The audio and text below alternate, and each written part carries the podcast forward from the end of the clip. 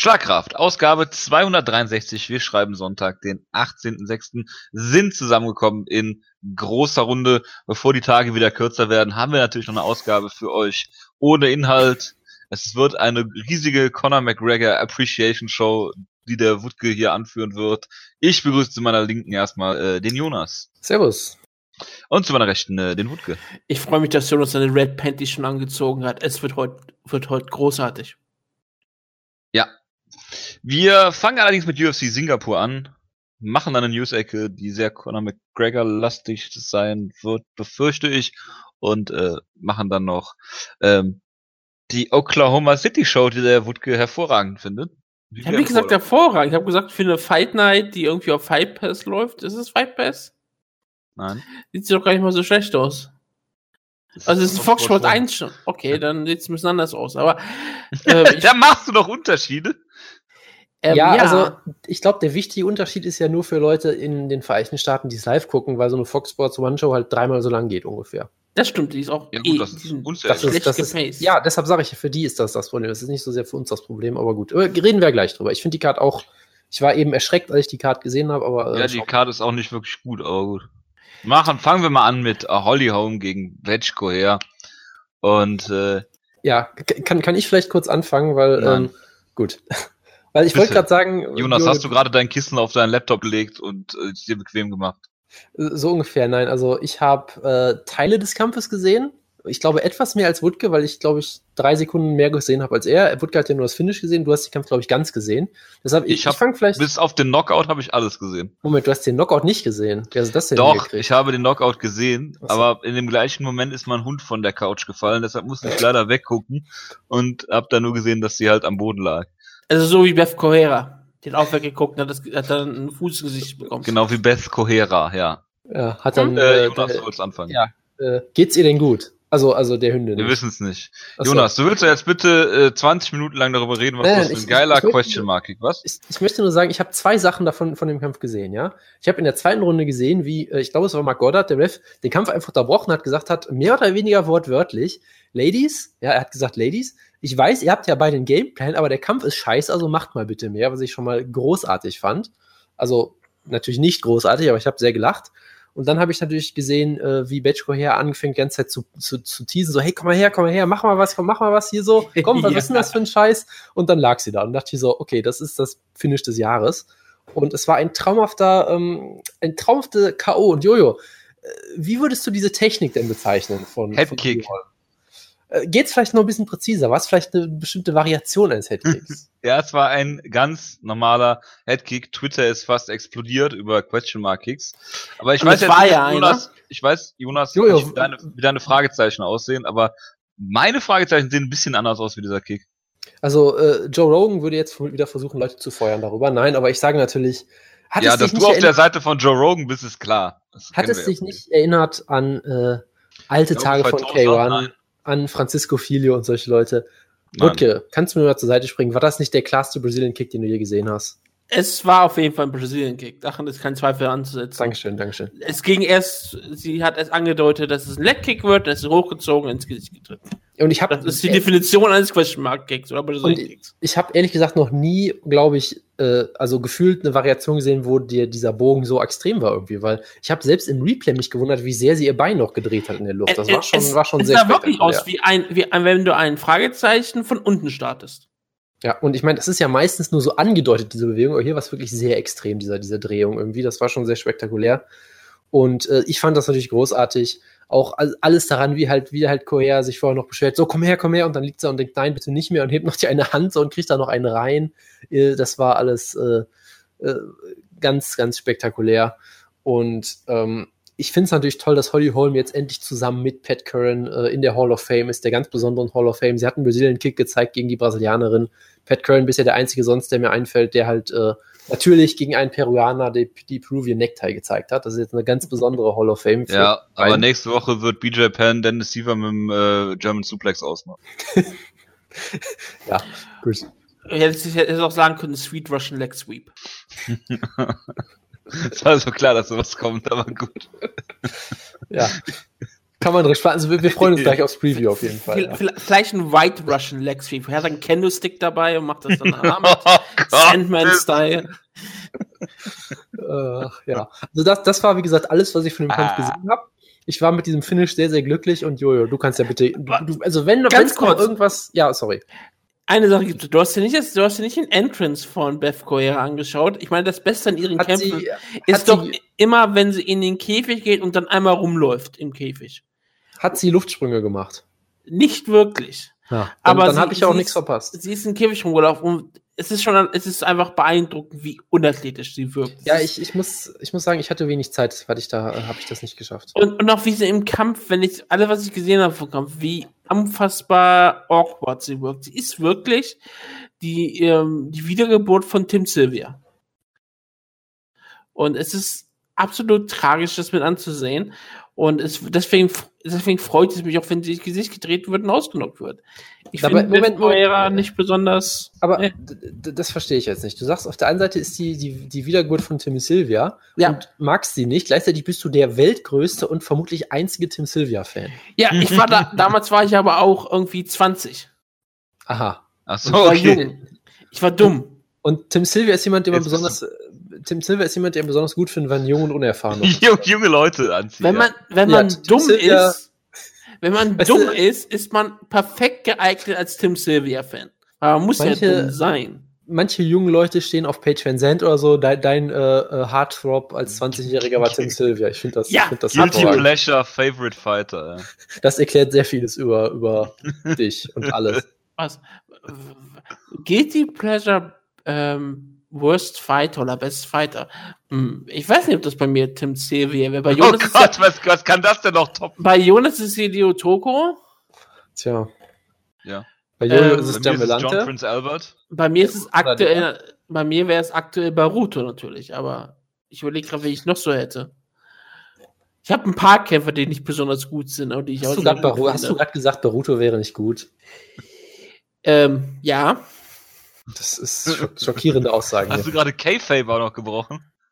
natürlich. Wir machen ja gar kein Ryzen Preview. Ach so. Verstehe. Man, man muss ja auch manchmal ein paar Grenzen ziehen. Ja, Jojo, also kurz noch zurück irgendwas zu dem Kampf. Kampf sagen? Ja. Äh, es ist wirklich nicht viel passiert. Äh, Das ist halt das, was passiert, wenn ähm, die Gegnerinnen von Holly Holm abwarten. Das hat äh, Batch Coher gemacht, was, glaube ich, das Beste ist, was sie hätte tun können.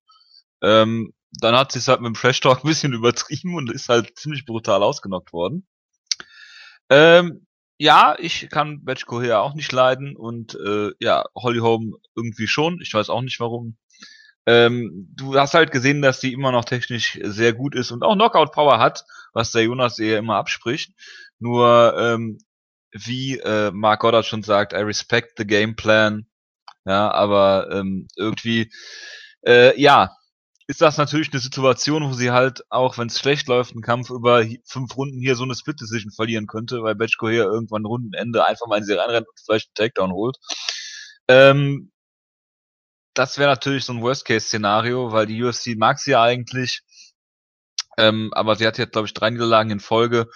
Und äh, von daher ähm, freut es mich für sie. Es ist ein Highlight-Reel-Knockout. Ähm, und äh, ja, äh, apropos Highlight Reel, man hat es wirklich geschafft. Ich habe es auf Twitter schon gepostet. Ähm, Badge Coher's Highlight Reel ähm, 0,2 Sekunden aus dem äh, Ronda Rousey Kampf rauszuholen, in dem sie sie einmal in denen sie sie einmal geschlagen hat. Das war wirklich äh, beeindruckend und äh, ja. Jetzt äh, bin ich mal gespannt, was für Holly Holm als nächstes kommt. Batch Coher wird irgendwie wieder hässliche Kämpfe äh, führen gegen mittelklassige Gegnerinnen und äh, ja, Holly Holm, weiß ich nicht, wer da in den Rankings ist, aber sie äh, will ja die Gewichtsklassen hin und her wechseln, auch wenn keiner weiß, ob es die Featherweight Division noch gibt. Aber Äh, na, Jojo, natürlich wissen wir das, da kommen wir der News-Ecke gleich noch zu. ist das so? Hast du das nicht mitbekommen? Es gibt einen Featherweight-Titelkampf. Ist das so? Das Und die Featherweight-Titelträgerin ist nicht in dem Kampf drin. steht das, steht das in der News-Ecke? Das Ja. weiß ich nicht. In diesem Steht- Thread hier? Es steht irgendwo drin. Ja, also ich hab's, Steht- dann habe ich es überlesen, im Ich, News. äh, ich, ich, äh, ich such's mal eben raus. Aber es interessiert mich natürlich auch gar nicht, aber. Ach ja, doch. Stimmt, ich hab's sogar hier. Stimmt, das ist ja. Ah, ja, ja, ja, ich hab's, ich hab's, ich hab's. Cyborg gegen äh, Megan Anderson. Ja, ja. Kommen wir gleich noch zu. Entschuldigt bitte. Ich habe es nur als Kampfankündigung. Es geht ja natürlich um den Titel. Ich möchte immer dazu sagen, dass laut Invicta Megan Anderson noch im Main Event steht für den 15. Juli. Aber das guckt ja keiner. Ich wollte ich wollte nur mal kurz sagen, dass sie da offiziell noch gelistet ist. Ja. Und zwar auf der Website. Ich extra auf der Webseite geguckt und nicht auf Die Wikipedia Website oder ist, glaube ich, das äh, schlechteste Medium für Kämpfe, dem, das man sich vorstellen kann. Ich weiß, aber ich sag nur, es steht noch da gelistet als der Kampf. Gut, Common Event. Äh, äh, Jonas, hast du das gesehen? Marcin Tibura gegen Andrei Arlovski. Äh, ich habe mich so ein bisschen durchgespult, äh, kurz, weil ich Aber ich wollte- habe dir den Kampf doch empfohlen, oder nicht? Ja, äh, ich habe dann nach dem, ich habe nachher dann gemerkt, nachdem du mir den Dorian Kim gegen Colby Covington empfohlen hattest, dachte ich mir, okay, ich, ich traue dem Braten nicht mehr so ganz. Also ich habe mich kurz, ich habe mich kurz durchgespult, um zu gucken, ob es einen schnellen Knockout oder sowas gibt. Und dann habe ich gesehen, okay, er nimmt ihn zu Boden und Rowski kommt wieder hoch und irgendwie der Kampf geht über Decision. Oh Gott, das ist furchtbar. Und dann habe ich es natürlich nicht geguckt, weil ich nicht bekloppt bin. Also bitte, Jürgen, erklär, erzähl mal was dazu. Es war ein Heavyweight-Kampf, den Ach, Tibura gewonnen hat und der überhaupt nichts in irgendeiner Form dargeboten hat. Das einzig Erfreuliche ist, dass Andrei Arlovski nicht K.O. gegangen ist. Das ist, äh, Was mich ein bisschen gewundert hat, ist, dass Martin Tibura ihn relativ leicht zu Boden nehmen konnte. Arlovski hatte im Stand Vorteile am Anfang, aber hat eigentlich immer noch über eine relativ solide Takedowns verfügt, aber das scheint jetzt scheinbar auch weg zu sein und äh, ja. Ich glaube nicht, dass Martin Tibura hier Killer-Takedowns gezeigt hat und äh, ja, er hat eine Decision gewonnen und mehr braucht man dazu nicht sagen. Er hat 30 in Folge und wird halt bald irgendwann einen Titelshot bekommen. Herzlich willkommen drauf freuen. Im Jahr 2017 bei den Heavyweights. Gut, Jonas, äh, Colby Covington, äh, Wutke, wir übergehen dich jetzt, ne? Du hast nichts weiter gesehen, glaube ich. Ich habe nichts weiter gesehen.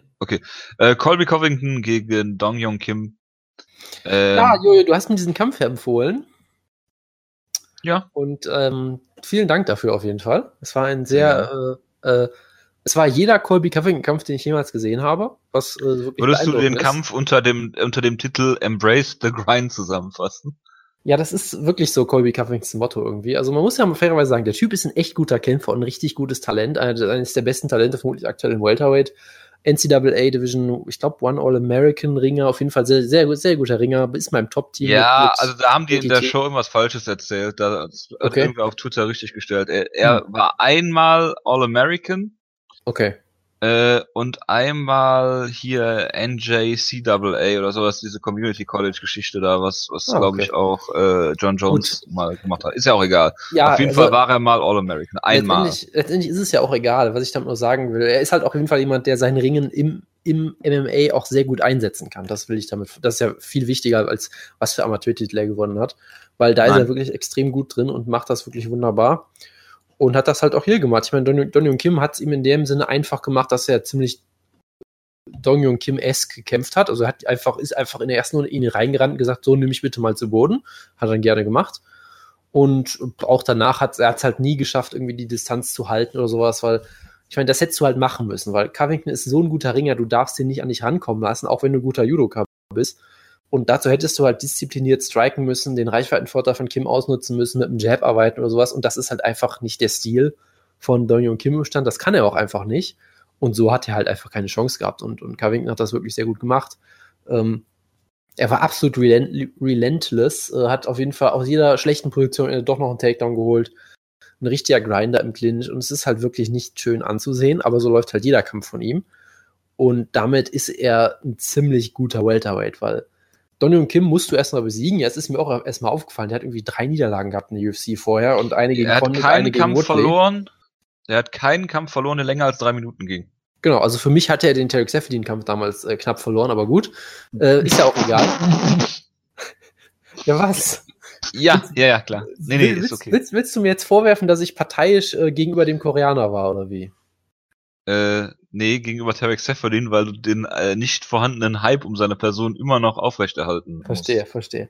Nein, au- auf jeden Fall, äh, Dong Kim ist nie ein Elite-Kämpfer gewesen, so in der Top-Elite, aber immer ein sehr guter Kämpfer und sehr guter Gatekeeper und diesen Test hat Colby Covington auf jeden Fall bestanden. Es war nicht unbedingt schön, aber er hat überzeugend gewonnen, hat auch im, im Stand äh, immer wieder die, die besseren Treffer gelandet. Also von daher war das eigentlich eine rundum überzeugende Leistung von ihm und er ist auf jeden Fall, jetzt müsste er auf jeden Fall mal in der Top 15 mindestens gerankt sein und da kann er, glaube ich, auch einigen Leuten gefährlich werden. Aber halt nicht besonders äh, unterhaltsam in den meisten Die Fällen. meisten Aber gut. Leute bei MMA Decisions haben Kim vor Seferdin gehabt. Und wenn es eine Robbery gewesen wäre, wissen wir ja, wäre das deutlicher zugunsten von äh, Seferdin. Ich habe auch niemals gesagt, dass es eine Robbery war. Tja, Tja. falsch gedacht. Äh, ja, Colby Covington, äh, Stil von dem John Fitch behauptet, dass er total langweilig ist. Ähm, Donyon Kim auf diese Art zu besiegen, er sollte, es ist auf jeden Fall schwer zu Boden zu nehmen, Donyon Kim, durch seinen äh, Judo-Hintergrund. Ähm, aber Colby Covington klebt halt an dir wie eine Klette. Ich finde den Typen relativ unsympathisch, den Stil relativ langweilig äh, und hoffe, dass er bald brutal ausgenockt wird von irgendwem, dass er durchaus äh, Fähigkeiten besitzt, äh, die sch schwer äh, den, den wenige wahrscheinlich was entgegen äh, haben, äh, ist auch klar, aber ähm, wie gesagt, äh, ich kann mit dem Typ nichts anfangen, ich kann mit diesem Stil nichts anfangen. Ähm, dass er durchaus jetzt Top 10 wahrscheinlich ist, ne? Ich guck mir gerade die Rankings mal an. Ohne jeden Zweifel. Covington, der war unranked vorher. Ja, aber Daniel Kim ist Nummer 7. Ja, und jetzt wird er Matt Brown aus den Rankings werfen. Ja. Lang überfällig. Aber wenn du mal einen richtig ekelhaften Kampf haben willst, stell noch gegen Kamaru, äh, Kamaru äh, Usman. Äh, ja, das, das wäre wirklich sehr eklig, weil Kamaru Usman ist äh, einen, glaube ich, noch um einiges, äh, vielleicht sogar physikal, f- von der Physik, von der Physik her, Verzeihung, Ja, äh, äh, vielleicht noch eine, eine, äh, noch eine Spur äh, äh, äh, stärker. Aber ja, das ist stilistisch ein sehr ähnlicher Kampf auf jeden Fall und deshalb glaube ich halt nicht, dass sie es machen, weil du killst ja halt ein, Ja. ein mögliches dann Talent. killen sie Gunnar Nelson. Ähm, ja, das, das hat mit, den Kampf habe ich nämlich auch gerade die ganze Zeit. Kobe Covington wäre, glaube ich, eine harte Nuss für Gunnar Nelson auch und durchaus. So, weil Gunnar Nelson ist ein sehr guter Grappler, aber ich weiß nicht, ob er so gut ist vom Rücken aus unbedingt. Ne? Und das wäre, glaube ich, ein sehr. Äh, Er ist doch ein tricky super Kampf Main-Event für irgendeine, Deu für irgendeine deutsche Karte oder sowas. Irgendeine europäische Karte. UFC Reykjavik. Ja. Lange überfällig. Ja. Und dann gibt's wieder einen Vulkanausbruch Kampf und alle, Vulkan, und alle ja. Kämpfer sind da für ein halbes Jahr gestrandet oder so. das wäre super. Äh, ja, aber du hast mit, mit äh, Ryan LeFlair zum Beispiel jemanden, gegen den du nun stellen könntest. Du könntest ihn natürlich Oh, auch das, das hochgucken. wäre auch, das wär auch ein hässlicher Kampf für die Ewigkeit, ey. genau. Oh. Du könntest natürlich auch Cerrone absägen, wenn du unbedingt willst. Oh, ja, Also- ja. Da, da gibt's einige, einige Möglichkeiten. Ja, Neil Magny wäre vielleicht ein sehr guter Test. Ja, das, das ist auch interessant, ja. Ähm, ja. Gut. Äh, ein weiterer Welterweight-Kampf war äh, gegen äh, Tarek Seferdin, Jonas.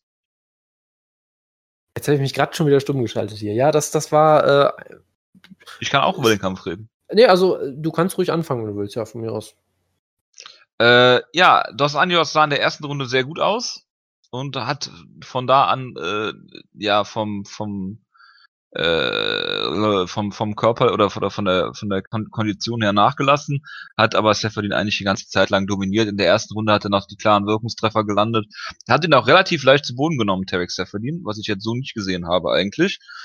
Aber ähm, dafür, dass er eigentlich mit dem Rücken zur Wand stand, hat Los Angeles, finde ich, das gut gemacht. In der zweiten, dritten Runde kein Risiko eingegangen und den Kampf hier äh, klar gewonnen eigentlich. Also was auch zu erwarten war. Und ja, Tarek Seferdin ist halt ein typischer Jonas Hype-Kämpfer, der jetzt äh, vier und äh, vier, eins und vier aus seinen letzten fünf Kämpfen ist mit einem Sieg gegen äh, Jake Ellenberger. Und äh, ja, Jonas wird jetzt sagen, wie top die Division ist und dass in jeder anderen Division außer den anderen Top Divisions äh, Top 10 wäre, aber wie gesagt, ich war nie auf dem Tarek Seferdin Hype Train und ich werde es auch nie sein. Und ich finde auch nicht, dass er in die UFC gehört. So. Wäre Tarek Seferdin ein, ein Contender in der Light Heavyweight Division? Ja, Äh, ja, per Definition. Gibst du ihnen Chancen gegen die Top 5 in der Heavyweight? Top Äh, Hat 5. er eine Chance Nein. gegen Shogun Rua? Shogun Rua Top 5. Also, Ich glaube Ja. ja. vermutlich, ich glaube, er ist vier oder so.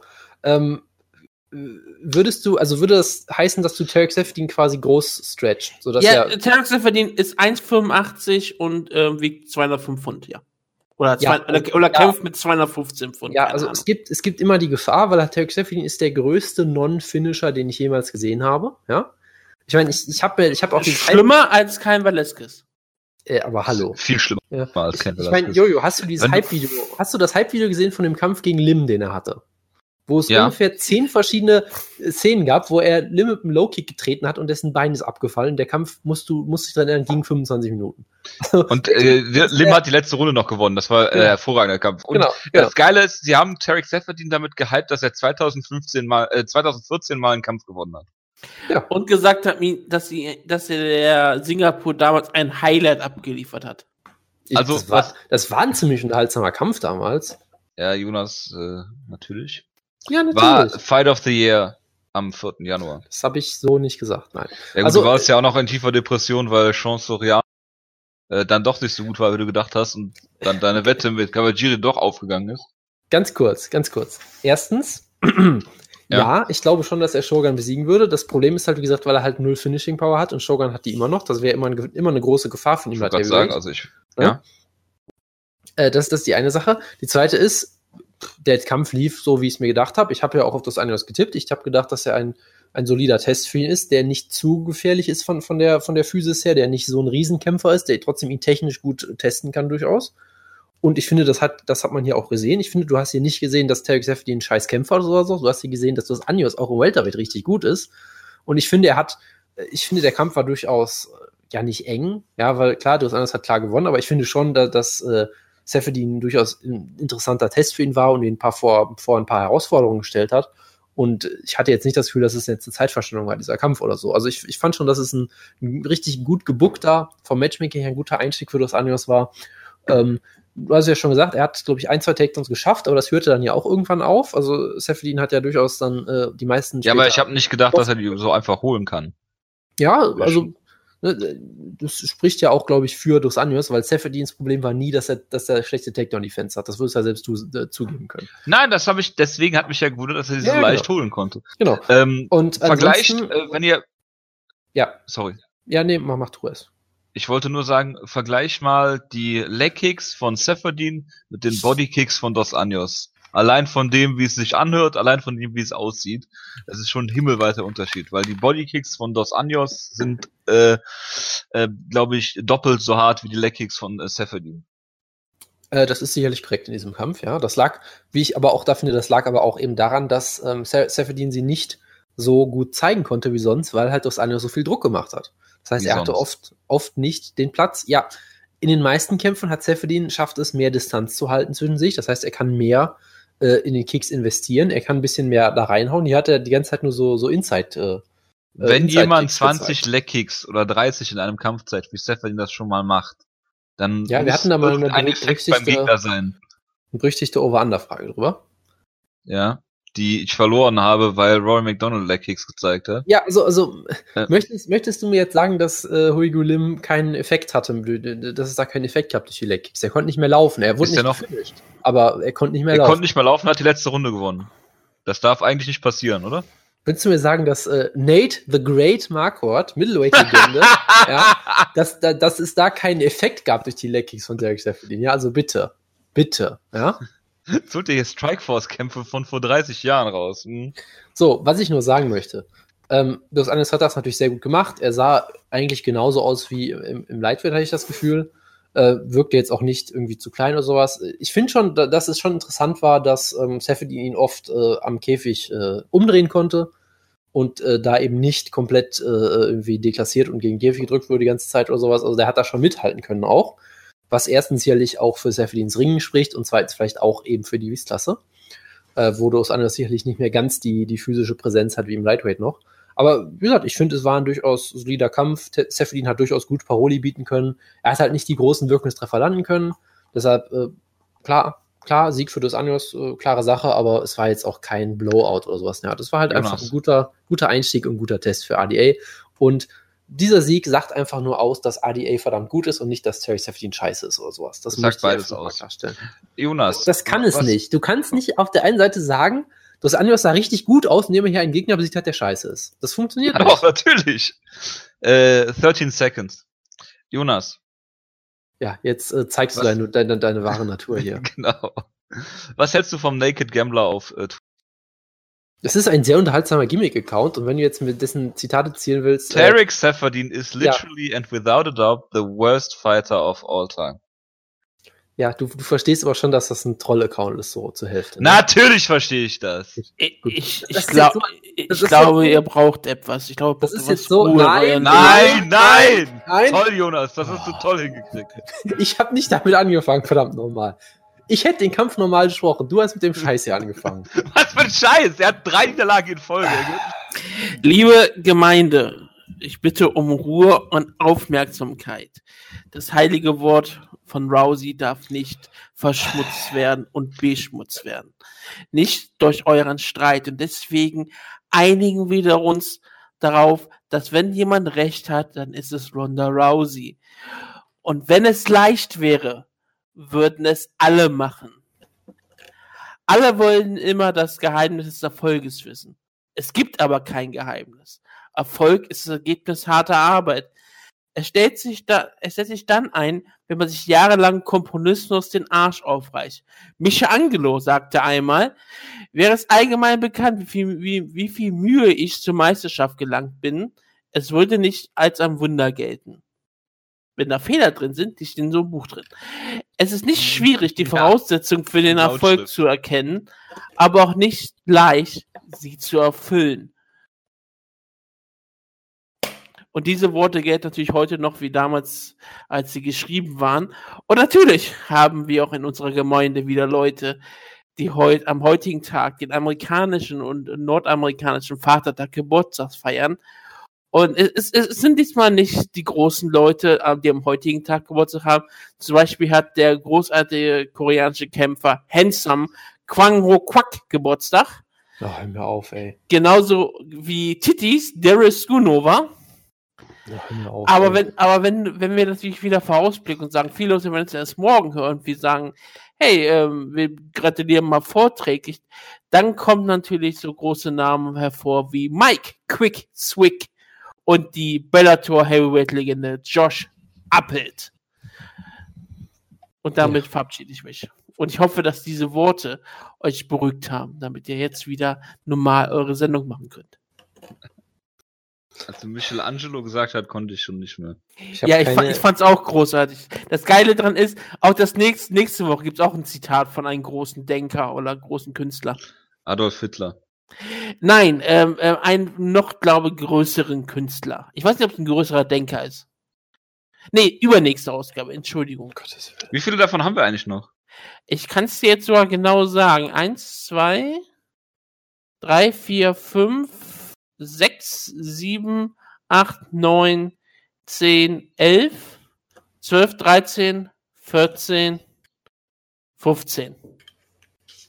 Und eins davon ist nur ein einziger Satz. Und dann habe ich noch gesagt, okay, das letzte Kapitel, das werde ich komplett durchlesen.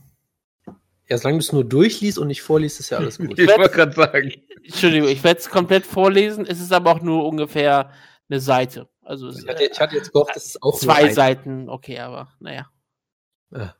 Tja, ich bin begeistert. Wir sind alle begeistert. Das hoffe ich doch sehr. Ich hoffe sehr, dass sich diese Worte immer wieder erfüllen. Ja, Jonas, Deswegen tue ich es ja. hast du John Tuck gegen Takanori Gumi gesehen? Nein, das wurde ja äh, in Discord von irgendwem ges- gespoilert und ich hätte es vermutlich trotzdem eh nicht geguckt, aber danach hatte ich erst recht keine Lust mehr. Ich war mit dem Hund draußen zu dem Zeitpunkt, genau wie bei Walt Harris gegen äh, Cyril Haben wir, haben wir glaube ich, alles richtig gemacht. Also ich habe generell äh, nach dem Ulka Sasaki-Kampf äh, die Show erstmal äh, ausgemacht. Bis dann habe ich es live geguckt und dann habe ich halt die Maincard so ein bisschen heute nachgeholt. Ich möchte übrigens richtig stellen, dass ich dich nicht gespoilert habe, Jonas. Das ist korrekt. Ich hatte, ich hatte gedacht, du schickst mir Tweets, dass Cedric Seftin verloren hat, aber hast du nur allgemeine beleidigende Tweets gegen Cedric Tef- Seftin Vor dem Kampf. schon gesch- Ja, das, richtig. konnte ich halt live nicht nachvollziehen. Das ist richtig. Ähm, in weiser Voraussicht habe ich das natürlich getan. Hast du denn Bruce Leroy geguckt? Ja, habe ich. Ich wollte nur kurz sagen, dass Walt Harris, glaube ich, irgendwie einen äh, Performance-Boost gefordert hat und den wahrscheinlich auch eher verdient hätte, als Holly Holm, die äh, elf Minuten gar nichts gemacht hat. äh, ohne dass ich das gesehen habe, aber ja, man sollte vielleicht nicht battlen um den Performance-Bonus. Ich habe Bruce, Bruce Leroy gesehen gegen äh, Rolando D. Und äh, der Kampf hätte die erste Runde nicht verlassen sollen oder hätte da schon gestoppt werden sollen. Ähm, Caceres hat ihn, hat ihm einen äh, Schlag aufs Auge gegeben, der konnte nichts mehr sehen oder doppelt oder hat das mehrfach auch angemerkt. Äh, die Ach, Doktor und doch- der Ref haben nichts dagegen unternommen. Völliger Bullshit, deswegen konnte ich mich auch nicht über eigentlich einen guten Kampf von Alex Caceres äh, hier freuen, der ja auch schon äh, äh, einen äh, wohl guten Kampf gegen Jaya Rodriguez abgeliefert hat. Wer macht denn hier die ganze Zeit diese Töne von Das ich dem nicht. Handy? Ich habe nichts verändert. Also es hat sich, es hat auch nicht, es hat auch nicht, also nicht ausgeschlagen bei mir oder bei dir, Jonas. Also was Jojo. Ich Hey, Jo, was machst du denn hier so einen Scheiß? Ich habe nur geredet. Mensch, Jojo. Sowas aber auch. Äh, so, soll ich mal kurz anfangen, während Jojo äh, mal seine technischen Probleme behebt? Ulka Sasaki gegen Justin Scoggins. Ein traumhafter Kampf. Es war der, äh, der quintessential Justin Scoggins Kampf. Ich müsste jetzt gerade mal nachgucken, der wievielte Justin Scoggins Kampf es war. Ähm, der genauso lief, äh, mindestens der dritte, glaube ich. Ray Borg nicht. Genau, das ist, das ist eine Sache, die mich natürlich immer noch sehr ärgert. Also erstmal, Justin Scoggins ist weiterhin, glaube ich, ein Riesentalent, sowohl im Flyweight als auch im Bantamweight. Könnte da, in, glaube ich, in beiden Gewichtsklassen eigentlich ein Topkämpfer werden. Er hat athletisch von den Anlagen her alles. Er ist ein sehr guter Karatekämpfer, kann sehr gut auf langer Distanz kämpfen, so ein bisschen Stephen Wonder bei Thompson-esque. Hat aber gleichzeitig ist er halt jemand, der sein ganzes Leben schon am Ringen ist. Das heißt, er hat auch ziemlich gutes Wrestling eigentlich und äh, ist ein sehr guter Athlet, ist ein sehr dynamischer Kämpfer, hat durchaus Knockout-Power auch. Ja, ich meine, er hat äh, von elf Siegen, glaube ich, sechs äh, per TKO und K.O. gefinisht und das halt im Bantamweight und Flyweight. Das sagt schon so einiges aus, ja. Und halt solche Kämpfe wie gegen Ray Borg zum Beispiel, da sieht er halt wirklich aus wie ein, wie ein möglicher Weltenbesieger. Äh, und jetzt hat er halt mal wieder so einen Kampf gehabt, wo er klar, klar gewinnt und dann halt in das Submission reinrennt. Und das ist jetzt wirklich in äh, sechs UFC-Kämpfen, nee, doch in sechs UFC-Kämpfen der dritte Kampf, wo ihm das passiert ist, oder in, in den letzten sechs so ungefähr. Ja, ich meine, gegen Pedro Munoz war es genau das gleiche, gegen John Moraga auch genau das gleiche. Das ist wirklich die, die Justin Scoggins Spezialität. Ähm, ich musste auch noch mal, wer weiß, ich glaube Phil McKenzie von Bloody Elbow äh, äh, noch mal loben, der sowieso immer sehr interessant ist, der auch wirklich in seinem Preview eins zu eins geschrieben hat. Stilistisch sollte es ein Kampf sein, den Scoggins gewinnt, außer er Scogginst ihn wieder. Also er hat das den Namen von Scoggins schon als Verb benutzt für Kampf dumm aus der Hand geben per Submission. Und ja, genau das ist passiert. Ich meine, Ist ein Adjektiv. Yuta Sasaki oder Uluta, wie er auf einmal hieß, oder Ulka, er hat irgendwie bei jeder Show einen anderen Namen, ich weiß auch nicht so genau, ähm, ist eigentlich auch ein interessanter Kämpfer, halt unfassbar dürr und unfassbar groß und hat dadurch halt eine ziemlich gute Reichweite. Aber du hast halt gemerkt, nach der ersten Minute oder so, wo Scoggins noch Probleme hatte, hat er den Kampf eigentlich klar dominiert, hat ihn mit äh, einmal, einmal mit einem Schlag, glaube ich, zu Boden geschlagen und dann nochmal mit einem Bodykick in der zweiten Runde, mit so einem Spin-Kick oder irgendwie sowas, hat ihn da eigentlich dominiert und hat den Kampf halt immer wieder zu Boden genommen dann. Und auch da eigentlich den Kampf dominiert. Aber man denkt sich halt immer, warum? Ja, weil Ulka Sasaki ist bekannt als guter Grappler. Du bist im Stand meilenweit überlegen und er macht es halt immer wieder. Und irgendwann hat Sasaki halt einen Scramble geschafft, hat ihn zu Boden genommen, hatte sofort die Mount, wirklich eine, eine halbe Sekunde nach dem Takedown. Und dann halt, ja, Mount, Back Control, Rear Naked Choke, Tap und der Kampf ist vorbei und Justin Scoggins hat ihn wieder aus der Hand gegeben. Es ist schon, es ist schon legendär so langsam, wirklich. Also es ist, ich weiß auch nicht, was da los ist. Ich meine, vielleicht ist er einfach auch kein Elite-Grappler. Ja, man muss natürlich sagen, Pedro Munoz hat eine der besten Guillotines im Sport. John Moraga hat eine sehr gute Guillotine. Äh, Sasaki ist sicherlich auch ein gefährlicher Grappler. Also es sind jetzt natürlich keine, keine äh, Pflaumen, gegen die er besser mischen will. Das sind alles gefährliche Grappler, gute Finisher und so. Aber es ist trotzdem schon ein sehr interessantes ähm, Pattern, was sich hier ergibt, dass er einfach immer auf genau die gleiche Art verliert in Kämpfen, die er dominiert. Also ich weiß auch nicht, was da los ist. Das ist schon. Luka Sasaki gewinnt immer per Rear Naked Choke. Er hat alle Ja. seine UFC-Kämpfe per äh, Rear Naked Choke gewonnen. Er hat vor der UFC-Zeit Ja. äh, Teruto Ishihara äh, auch schon per Rear Naked Choke besiegt. Also das scheint seine Spezialität zu sein.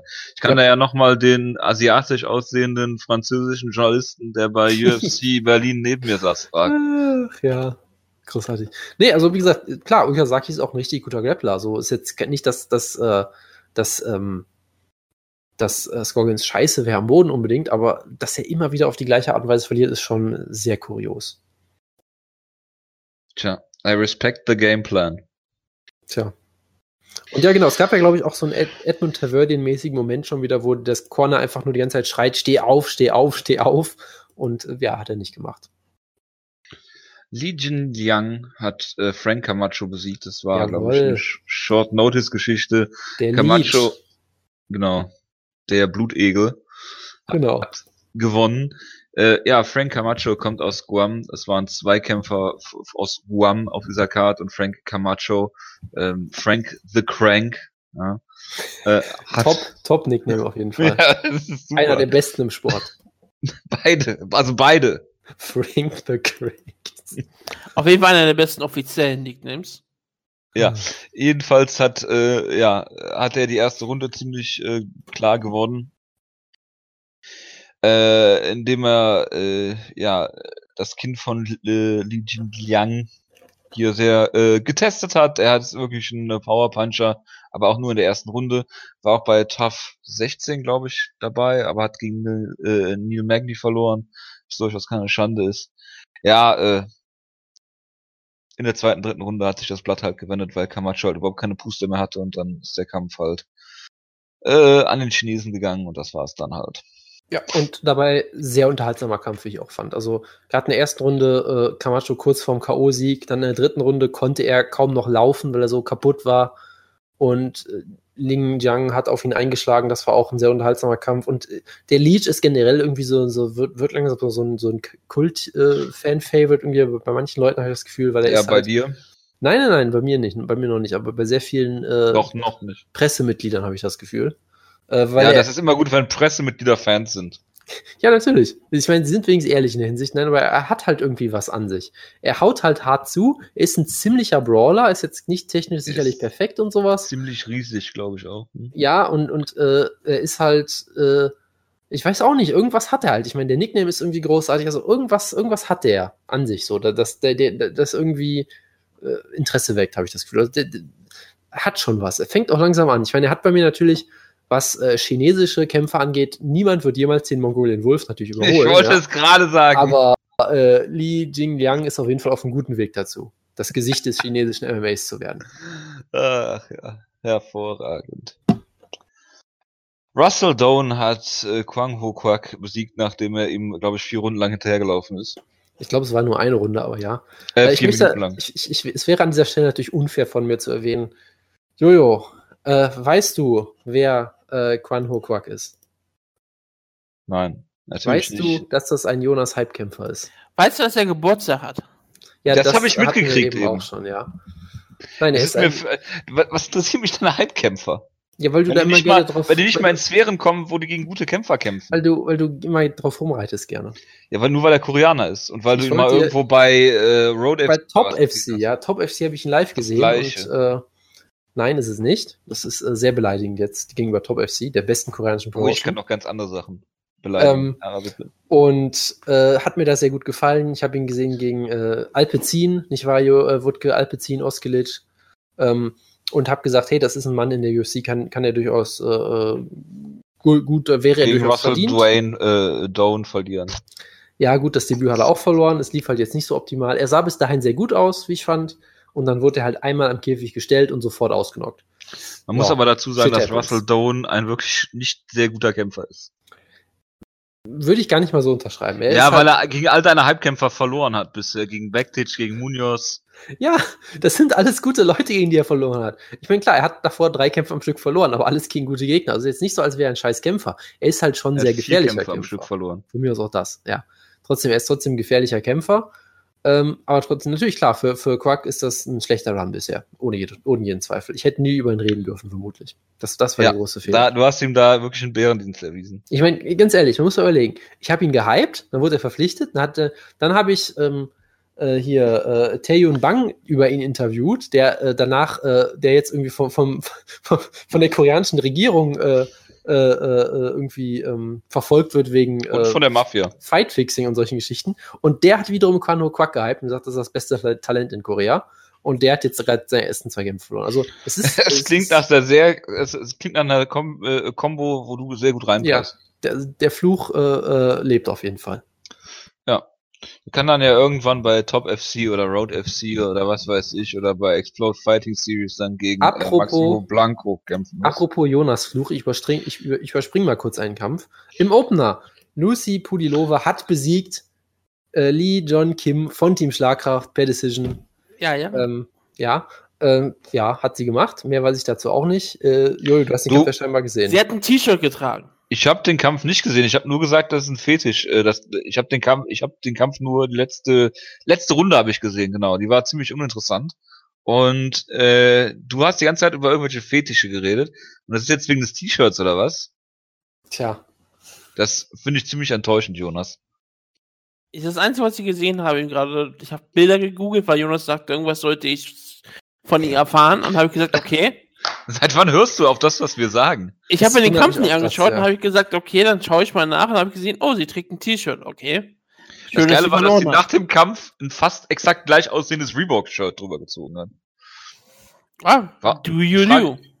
Die Frage ist, warum tritt sie nicht einfach an diesem Reebok-Kämpfer-Shirt, also diesem Walkout-Shirt auf? tja, tja. Das kann ich dir auch nicht sagen. Aber ja, ein, ein, Ja, ein aber leider eine Niederlage für Team Schlagkraft. Äh, Wutke, trag's bitte ein. Ja, Äh, habe ich schon. Sehr gut, sehr gut. Ähm, aber ja, gut. Äh, letztendlich seid Wir ihr. sind jetzt genau zwei dritte Siege. Na, natürlich sind unterm Strich die Hörerinnen schuld, weil ihr habt sie reingewählt. Ja, ich habe sie nur nominiert. ja, auf jeden Fall. Schön auf die Hörer schieben. Äh, Ja, und dann haben wir natürlich noch Naoki Inoue hat gekämpft, der Bruder von Mizuki, In Mizuki Inoue. Ja. Äh, äh, ist, glaube ich, vom Tag irgendwie oder von der Woche 20 geworden. Ist damit, glaube ich, der zweitjüngste Kämpfer auf dem. Roster. Wer ist denn Ähm, noch jünger? äh, weiß ich gerade gar Sage nicht. Schnaufgart. Das kann sein, ja. Der ist nicht jünger, oder? Ich guck mal eben nach. Red mal über den Kampf. Ähm, ja, auf jeden Fall hat er gekämpft gegen Carls John de Ja, Thomas. Dortfeld ist 21. Ja, also du Ja. hattest hier einen, äh, einen japanischen äh, Karate- und BJJ-Kämpfer gegen einen, äh, ich glaube, philippinischen Elite-Ringer oder irgendwie sowas in der Art, der natürlich die ganze Zeit über Manny Pacquiao geredet hat im Vorfeld, wie sich das gehört. Er hat sich leider nicht als Manny Pacquiao verkleidet wie bei Ryzen, wie das manche Leute machen. Ähm, aber ja, Na- Naoki Inoue sah hier richtig, richtig gut aus. Das war ein sehr unterhaltsamer Kampf. Hat halt so dieses japanische Grappling hier sehr schön gezeigt. Sehr, sehr aggressives Grappling. Sich wunderbar immer den Rücken geschnappt sehr aggressiv Submissions versucht. Also es war alles, was ich äh, an diesem Sport mag. Deshalb habe ich es sehr abgefeiert. Und jetzt wird ein Solo sagen, warum er scheiße war. Bitteschön. Ja, das war halt, äh, soll ich es Bellator Heavyweight Grappling nennen? Achso, bitte. Nein, das war, nein, das war durchaus, es, es hat mir gefallen. Auch wenn ich die beiden Kämpfer natürlich von ihrem, äh, von ihren Fähigkeiten irgendwie gar nicht einschätzen kann. Das Ja, muss es ist halt- es- Perspektive es sehen, aber es war, es Genau. war Es ist auf halt jeden Fall vom Positionskampf her relativ lustig anzusehen. Es ist halt ein Debüt von beiden gewesen, von daher. Und beide noch 20 Jahre alt erst. Von daher warten wir mal ab. Aber Ja, Inoue sah hier und äh, de Thomas hat mal schön locker flockig das Gewicht verpasst. Ja gut, der ist auch, glaube ich, zwei Wochen vorher erst eingesprungen oder so. Ja gut, äh, man sollte es trotzdem nicht unerwähnt lassen. Kann mal passieren. Ja, klar. Ja, klar. Gut. Dann schließen wir die UFC äh, Singapur-Ecke und holen den Wutke mal dazu. Hallo? Sollen wir über Connor gegen Floyd am Anfang der News-Ecke reden? Das ist halt das Oder möchtest du über Mauro, ne? Ronaldo und Michael? Ich dachte, Mauro Nola wird den ähm, Kampf kommentieren zwischen. Ja, ich dachte, das wäre jetzt eine hervorragende Überleitung, zuerst über Mauro Ronaldo und Mike Goldberg bei Bellator zu reden und dann über Connor gegen Floyd. Ist mir eigentlich egal, weil wir müssen sowieso eine Überleitung zu Bellator später finden. Ach ja, wir müssen noch über Bellator reden. Gottes Willen. Gott, ich vergaß. Ja, ich bin um 9 Uhr weg. Ciao. Du willst jetzt also über Conor McGregor reden. Ähm, Jonas, wie glücklich warst du, als du es erfahren hast? Ja, ich, ich sag mal so, ähm, es ist ja irgendwie so, die, ganz ehrlich, ganz, ganz kurz. Ja. Entschuldigung, dass ich gerade eigentlich eine Einleitung machte für dich und dann ja, ja, ich das kurz rein. äh, ja, ja. Nein, nein, weil äh, ich muss eher anders an die Frage gehen. Ja. Warst du glücklicher, dass der Kampf stattfindet oder dass endlich die Gerüchte aufhören, ob der Kampf stattfindet? Ich würde nicht sagen, dass ich glücklich war. Ähm, ich, kann mal die, die, die Szene etwas beschreiben. Es war ja, ich weiß nicht, welcher Tag es war, aber es war irgendwie so gegen 11 Uhr, glaube ich. 11 Uhr abends kam oder halb zehn, halb elf, irgendwie sowas. um die Zeit. Ich war irgendwie gerade eine Weile beschäftigt und dann habe ich gedacht, Das war hm, Donnerstag. ich habe gesagt, ne, ich, ich, ich gehe gleich ins Bett. Ich gucke mal gerade noch, ob auf Twitter irgendwas war. Und danach konnte ich natürlich nicht mehr schlafen. Ähm, und war zutiefst äh, irritiert, lag da im Bett und dachte, oh Gott, das kann doch nicht wahr sein, was passiert hier gerade? Und sehe gerade, wie die Welt untergeht. Ähm, ich habe mittlerweile irgendwie meinen Frieden damit geschlossen, weil es einfach so bescheuert ist, dass ich es irgendwie wieder lustig finde. Äh, aber im ersten Moment dachte ich nur, oh Gottes Willen, was ist jetzt los? Und ich dachte mir, nein, es darf einfach nicht sein. Dieser Schwachsinn wird wirklich passieren. Und ja, ich sag mal, ich habe mich mittlerweile ein bisschen, ein bisschen damit abgefunden, unter anderem natürlich aus äh, großen Gründen. Ein großer Grund dafür war äh, natürlich Super Carlo auf Twitter, der zu neuen Höchstformen aufgelaufen ist und äh, die ganze Zeit rumtrollt und natürlich dann lauter Box-Fans an, äh, angezogen hat, die ihn nicht kennen und dann denken, er meint das ernst. Wenn er sagt, solche Sachen sagt, wie zum Beispiel, die meisten Boxer schlagen ja immer mit der rechten Hand, deshalb ist Conor McGregor eine ganz neue Herausforderung, weil er hat auch eine linke, das ist im Boxen sehr ungewöhnlich und solche Geschichten. Ja, das Und dann, und dann lauter Boxfans äh, auf ihn reinfallen.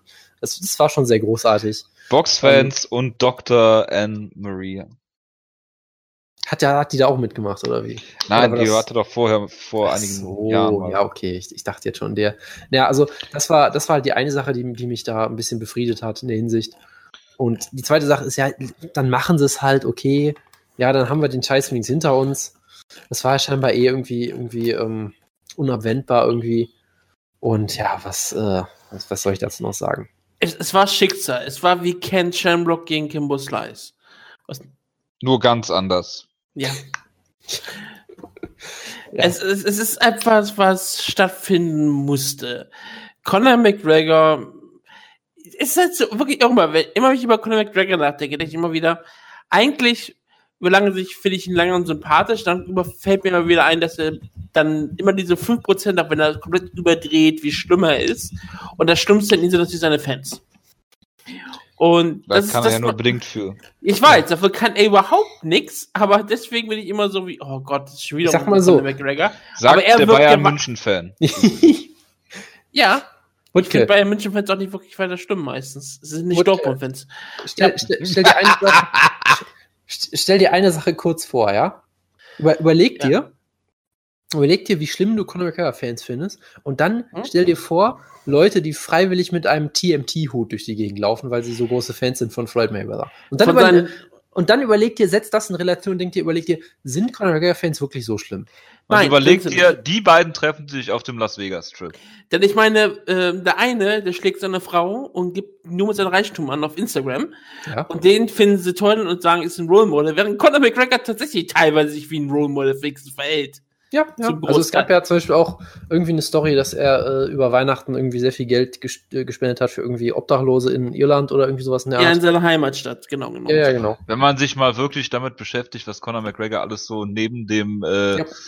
Charakter, was den er spielt, halt macht, dann äh, wird man feststellen, dass der wirklich ein sehr, sehr netter Zeitgenosse zu sein scheint. Er hat sich er hat sehr sich stark für die Ehe für alle in Irland eingesetzt. Genau. Genau. Er, hat sich, er hat sich für viele andere gute Sachen eingesetzt. Klar, er hat eine Inszenierung eines Charakters, den er hat. Und das ist ja auch völlig in Ordnung. Er hat verstanden, wie man Geld verdient. Ja. Und er ist auch jemand, der sich weiß, was er wert ist. Und er versucht das gegen die UFC einzusetzen und auch für, häufig auch für andere Kämpfer, indirekt damit auch. Ja, also Nur wirklich die nur, merken das selber nicht.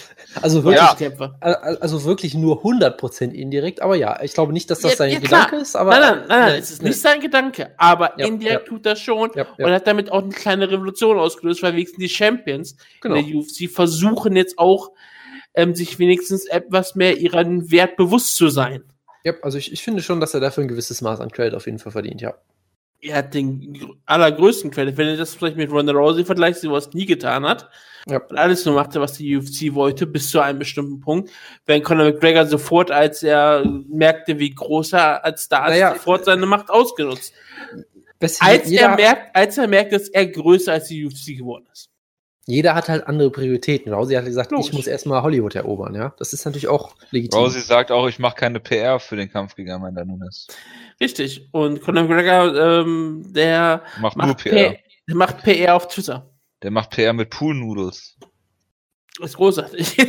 genau. Aber ja, ähm, was, was, was soll man zu dem Kampf sagen? Es ist Okay, Moment. ziemlich irre. Eine, Ganz eine. Sache habe ich. Ja, klar. Eine Sache habe ich. wenn sie 24-7 zurückbringen und Ido Portal Nein, nein, nein, Dann- dann bin ich gehypt. Dann bin ich gehypt. Ja. Portal und, und Roger Mayweather. Ja, ja, ja. Ja. Da- Das war ja auch so großartig. Ich weiß nicht, ob man das, ob ihr das mitbekommen habt. Äh, Conor McGregor hat ja diesen Tweet rausgehauen, it's on oder so, und dann einfach ein Foto. Und es war einfach ein Foto von sich und Roger Mayweather. Es war Ja. einfach nur großartig.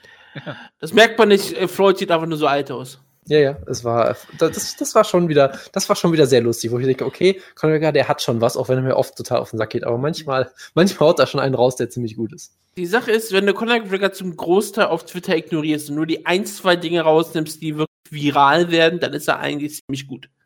Ja. Aber ja, es ist halt ziemlich irre, weil der Kampf findet ja schon im August jetzt statt. Es ist ja nicht so, dass wir jetzt noch sechs Monate Vorbereitungszeit haben, wie man genau. eigentlich ja hätte erwarten können. Der Kampf ist schon bald. Und das hat mich schon sehr überrascht. Klar, man kann drüber reden, dass sagen, okay, der Kampf ist jetzt auch schon seit einem Jahr mindestens gehypt. Es ist jetzt absolut verständlich, dass der jetzt mindestens im August stattfindet.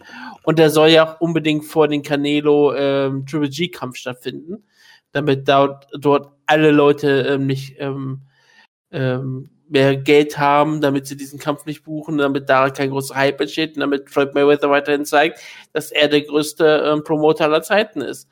Dana White fabuliert etwas von, was sagt er, 5 Millionen Pay-Per-View-Buys? Mindestens.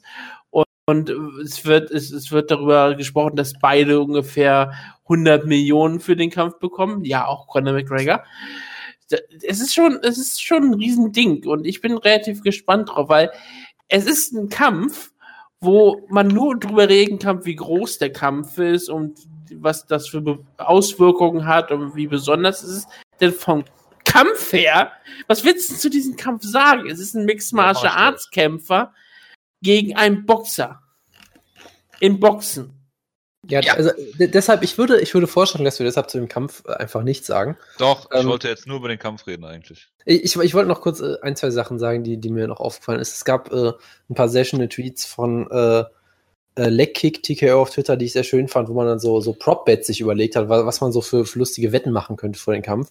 Zum Beispiel solche Sachen wie Conor McGregor macht Witze, dass Floyd Mayweather den Vertrag nicht lesen kann. Conor McGregor macht irgendwelche rassistischen Aussagen. Conor McGregor entschuldigt sich, indem er sagt, dass die Iren ja auch verfolgt wurden und solche Geschichten. Das, das war schon sehr schön. ähm, ja, und, und natürlich, und natürlich Das die, wird er auch tun. die, die beste Aussage, Dylan Dennis and Artem Lobov try to act like ho- hot shit mit minus 950 Quote, weil das natürlich sofort passiert ist. Dylan Dennis hat sofort einen Kampf gegen Amir Khan gefordert, glaube ich. Ja, äh, natürlich. Genau, natürlich. und Artem Lobov Ja, hat irgendeinen Kampf abgelehnt, genau, weil der äh, gegen, Connor bei der Vorbereitung helfen will. gegen, gegen äh, André Fili, glaube ich. Ja, gegen Touchy-Feely. Genau, weil äh, es gibt niemanden, der den Stil von so machen kann, wie Der Jab von Artem Lobov. ja nein, die Standing Hammer Fist von Artem Lobov. Ja, da musst du darauf vorbereitet sein. es es ist vergleichbar mit Floyd Mayweather, das ist absolut Ja. klar.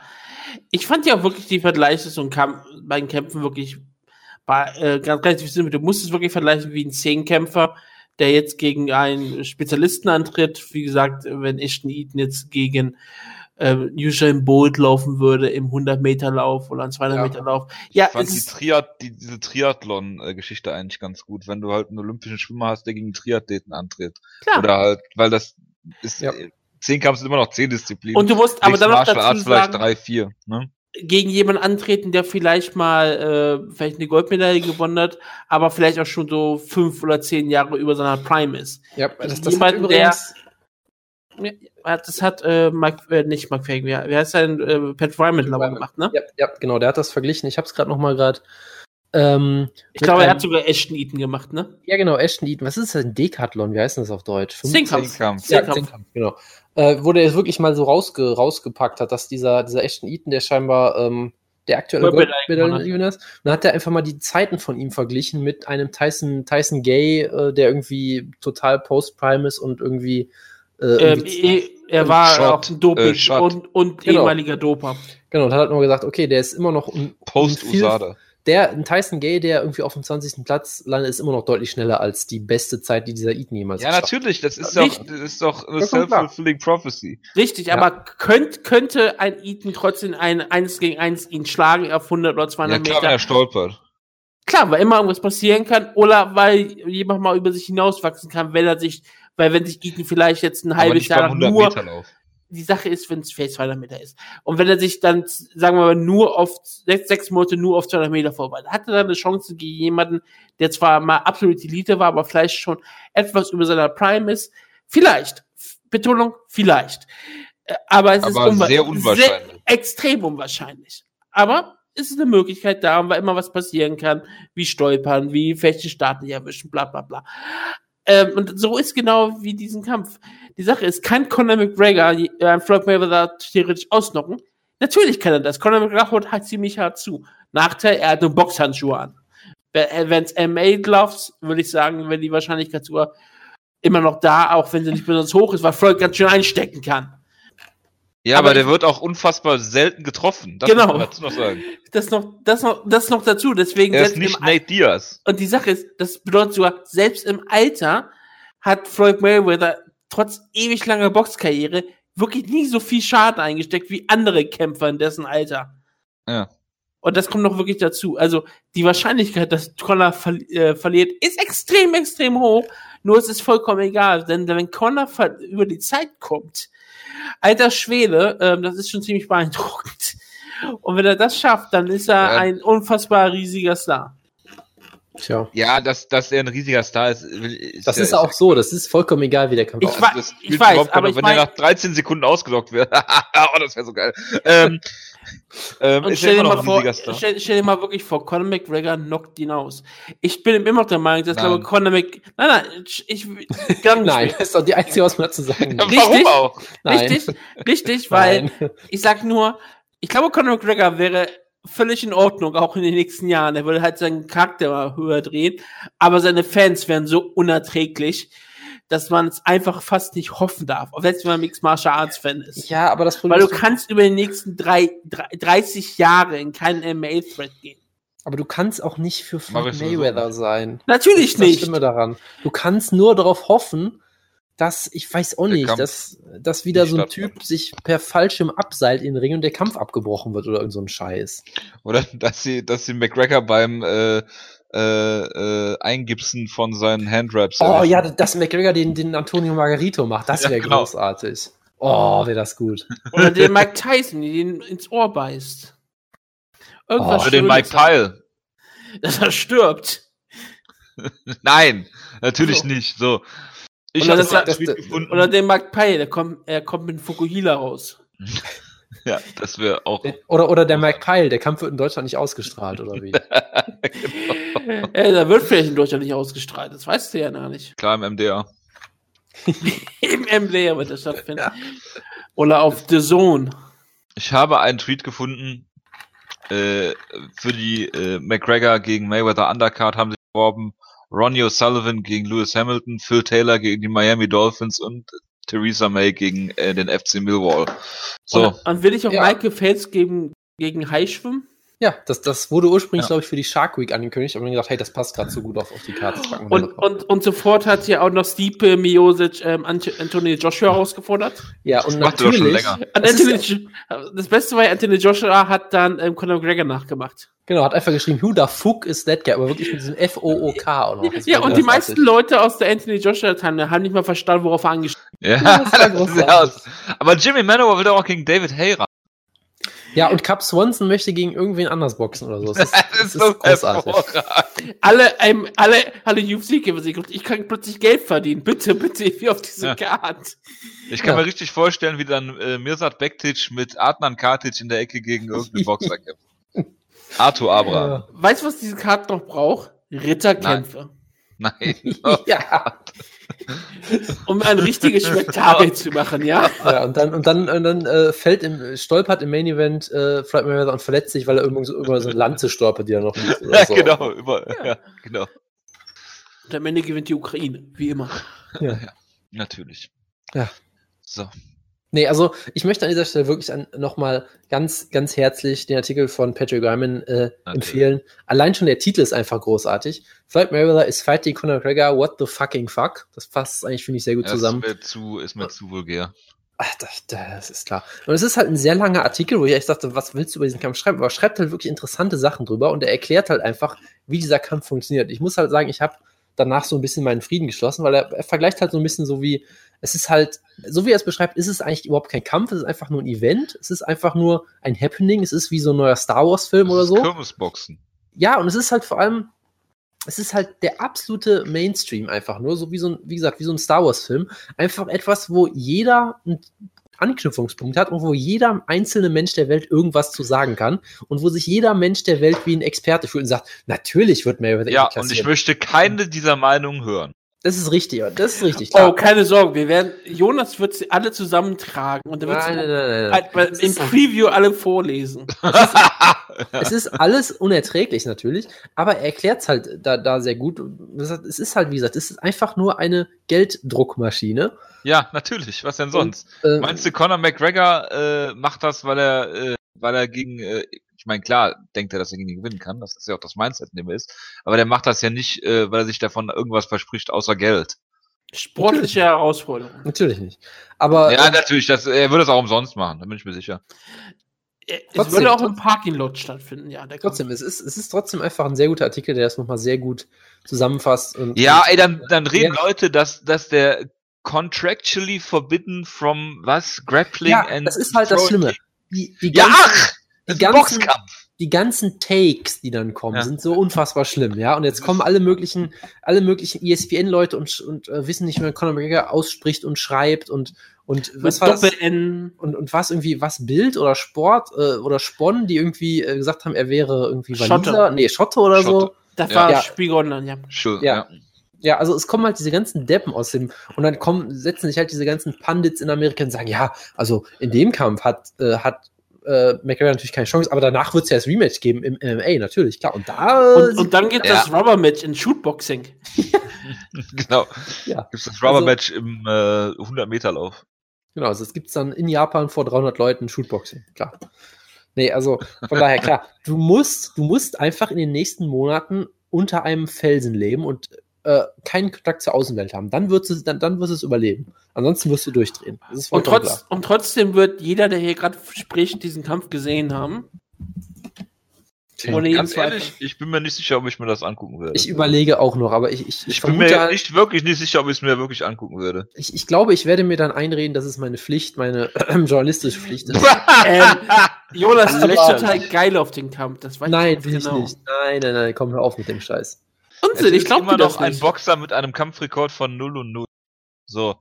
Ja, und, und? wenn ich sehe, was jetzt, das ist jetzt eine um, ja, pass auf, na und, Tim Hague, ja, Ja. liegt im Koma, ähm, weil er, glaube ich, in den letzten drei Jahren siebenmal ausgenockt worden ist und jetzt einen Boxkampf hatte in Kanada, in, den, in dem er in der ersten Runde dreimal zu Boden gegangen ist und weder die Ecke noch der Ringrichter noch der Ringarzt es für nötig hielten, diesen Kampf abzubrechen und äh, dann ist er brutal K.O. gegangen und äh, ja, liegt im Moment äh, auf der Intensivstation. Man hat wohl darüber schon berichtet, dass schon ein, eine Organspende sozusagen in die Wege geleitet wird und äh, das ist aber nicht richtig äh, aus Familienkreisen und wir drücken Tim Hake natürlich die Daumen und ich wehre mich dagegen, dass solche Kämpfe, auch wenn es ein Riesenspektakel ist, ist es immer noch Boxen und Conor McGregor hat in einem Boxring gegen einen Weltklasse-Boxer nichts, aber auch gar nichts verloren. Ich meine, Aber die- du, du vergisst an der Tatsache aber trotzdem, dass es Floyd Mayweather ist. Also Conor McGregor kann nicht ausgenockt werden.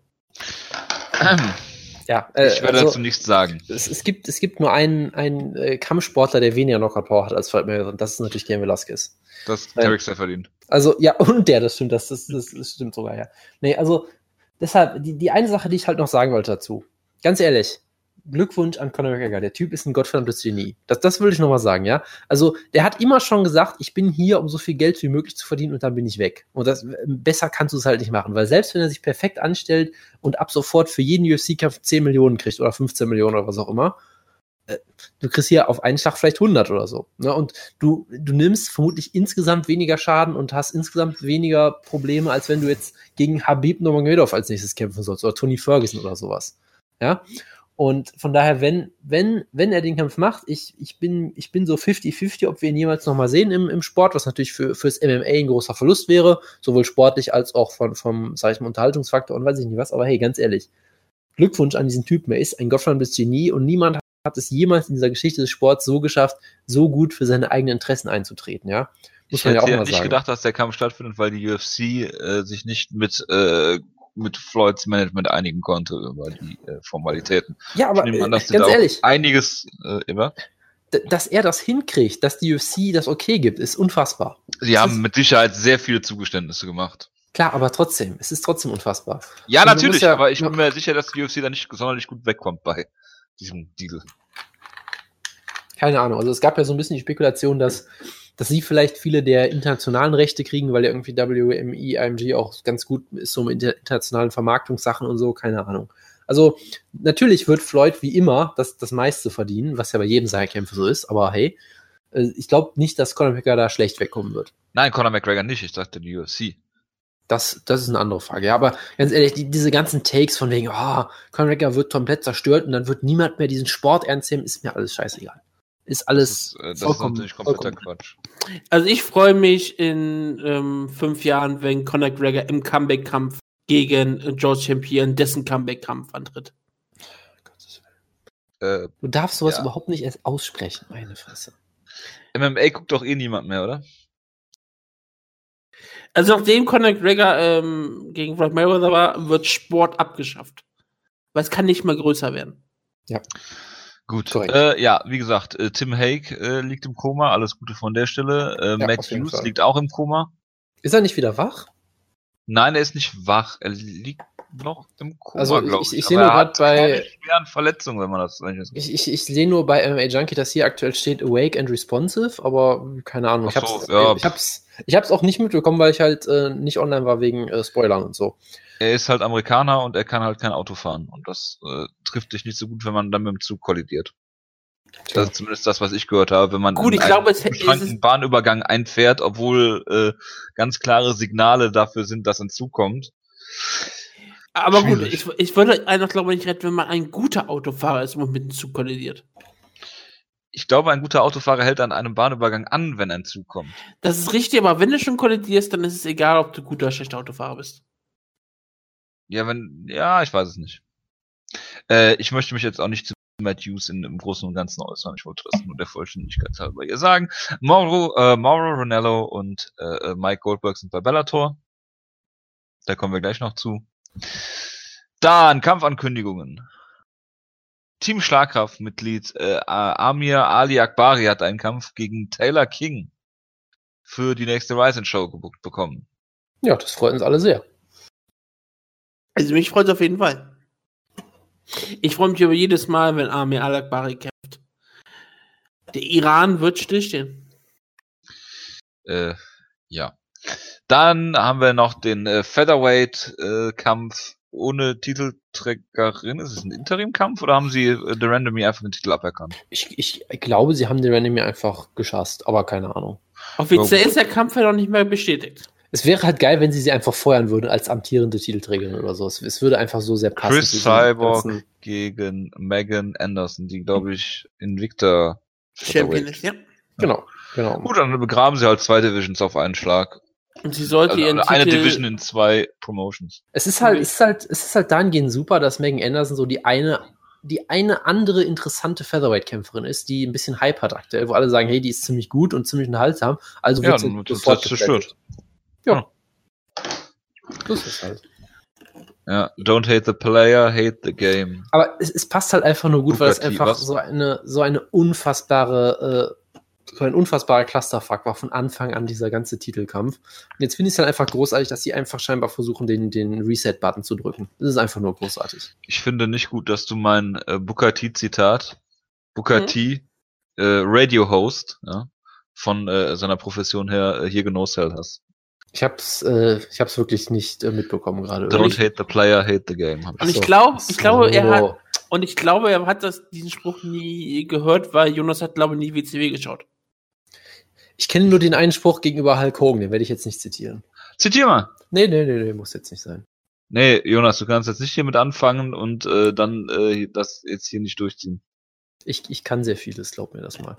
Ja, du kannst ja auch Tarek Seferdin halten, das stimmt allerdings. Wutke, ich habe eine Frage an dich, ganz kurz. Ja. Wenn ich gerade auf majunkie.com gehe, dann habe ich oben so eine Liste von äh, Kämpfern, die trending sind, wie man so schön sagt, ja, oder Themen, die trending sind. Da haben wir UFC Fight Night 111, ist klar, ist gerade erst passiert. Holly Holm, Betch Coher, Matthews, alles, äh, denke ich, äh, selbst erklären. Dann hat man, Und Dann dann hat steht man- da jetzt Brent hat man- Primus. dann hat man Brock Lesnar, okay, warum auch immer. Und dann haben wir Gabriel Gonzaga und noch einen anderen Namen. Möchtest du mir den bitte mal vorlesen? Brent Primus. Chris Tuschenscherer. Sehr gut. weißt du, warum er trending ist aktuell? Ich hab's dir, Äh, glaube ich, weil. UFC 102 trendet wegen dem Ben Folks Artikel. Genau, nee, es Ben war Folks- irgendwas wegen. Was? Doch, doch, doch. Ben Folks hat einen Artikel geschrieben. Ich Worst hab, nur so ein Clickbait von äh, Bloody Elbow da gesehen. Wegen Nee, nee, also es, es, war, Schere, es war auf MMA Junkie. Ach so. Worst Foul in, in UFC History. Und er hat wirklich genau. ein, eine, so. ja, ja, das hat er, der wirklich eine, eine, eine, einen langen Artikel geschrieben über das, diesen einen Moment, wo Chris Tuchscherer so hart in die Eier getreten wurde, dass er dachte, er, er muss im Käfig kotzen und natürlich trotzdem weitergekämpft hat. Und ein, ein langer Artikel, ich, ich hatte gehofft, dass Woodke ihn vielleicht liest. Es war, es war sehr schön mit sehr vielen Zitaten von, von Chris Tuchscherer und Gabriel Gonzaga und all solchen Leuten. Es gab auch die sehr schöne Anekdote, ähm, dass Brock Lesnar versucht hat, einfach in den Käfig zu gehen nach dem Foul, während der Kampf offiziell noch lief. Äh, der, der Ref ihn gestoppt hat und Brock Lesnar einfach nur gesagt hat, do you know who I am? Und er gesagt hat, ja, du musst aber trotzdem weggehen. Es war, es war einfach eine, Hat der dann Damage gegangen ist. ja, so ungefähr. Es war einfach nur eine großartige, ein großartiger Artikel. Kann man sich auf jeden Fall mal angucken. Ähm, und ja, es ist äh, never forget die, die, diese, diese Szene. Es war wirklich eines der brutalsten Fouls, was man sich vorstellen kann. Und das wollte ich nochmal erwähnt haben. Nach sämtlichen äh, Big Monster gegen Eric Prindle Kämpfen. Ja, das, das war so der, der Original, das Original Big Monster, so ein bisschen. Gut.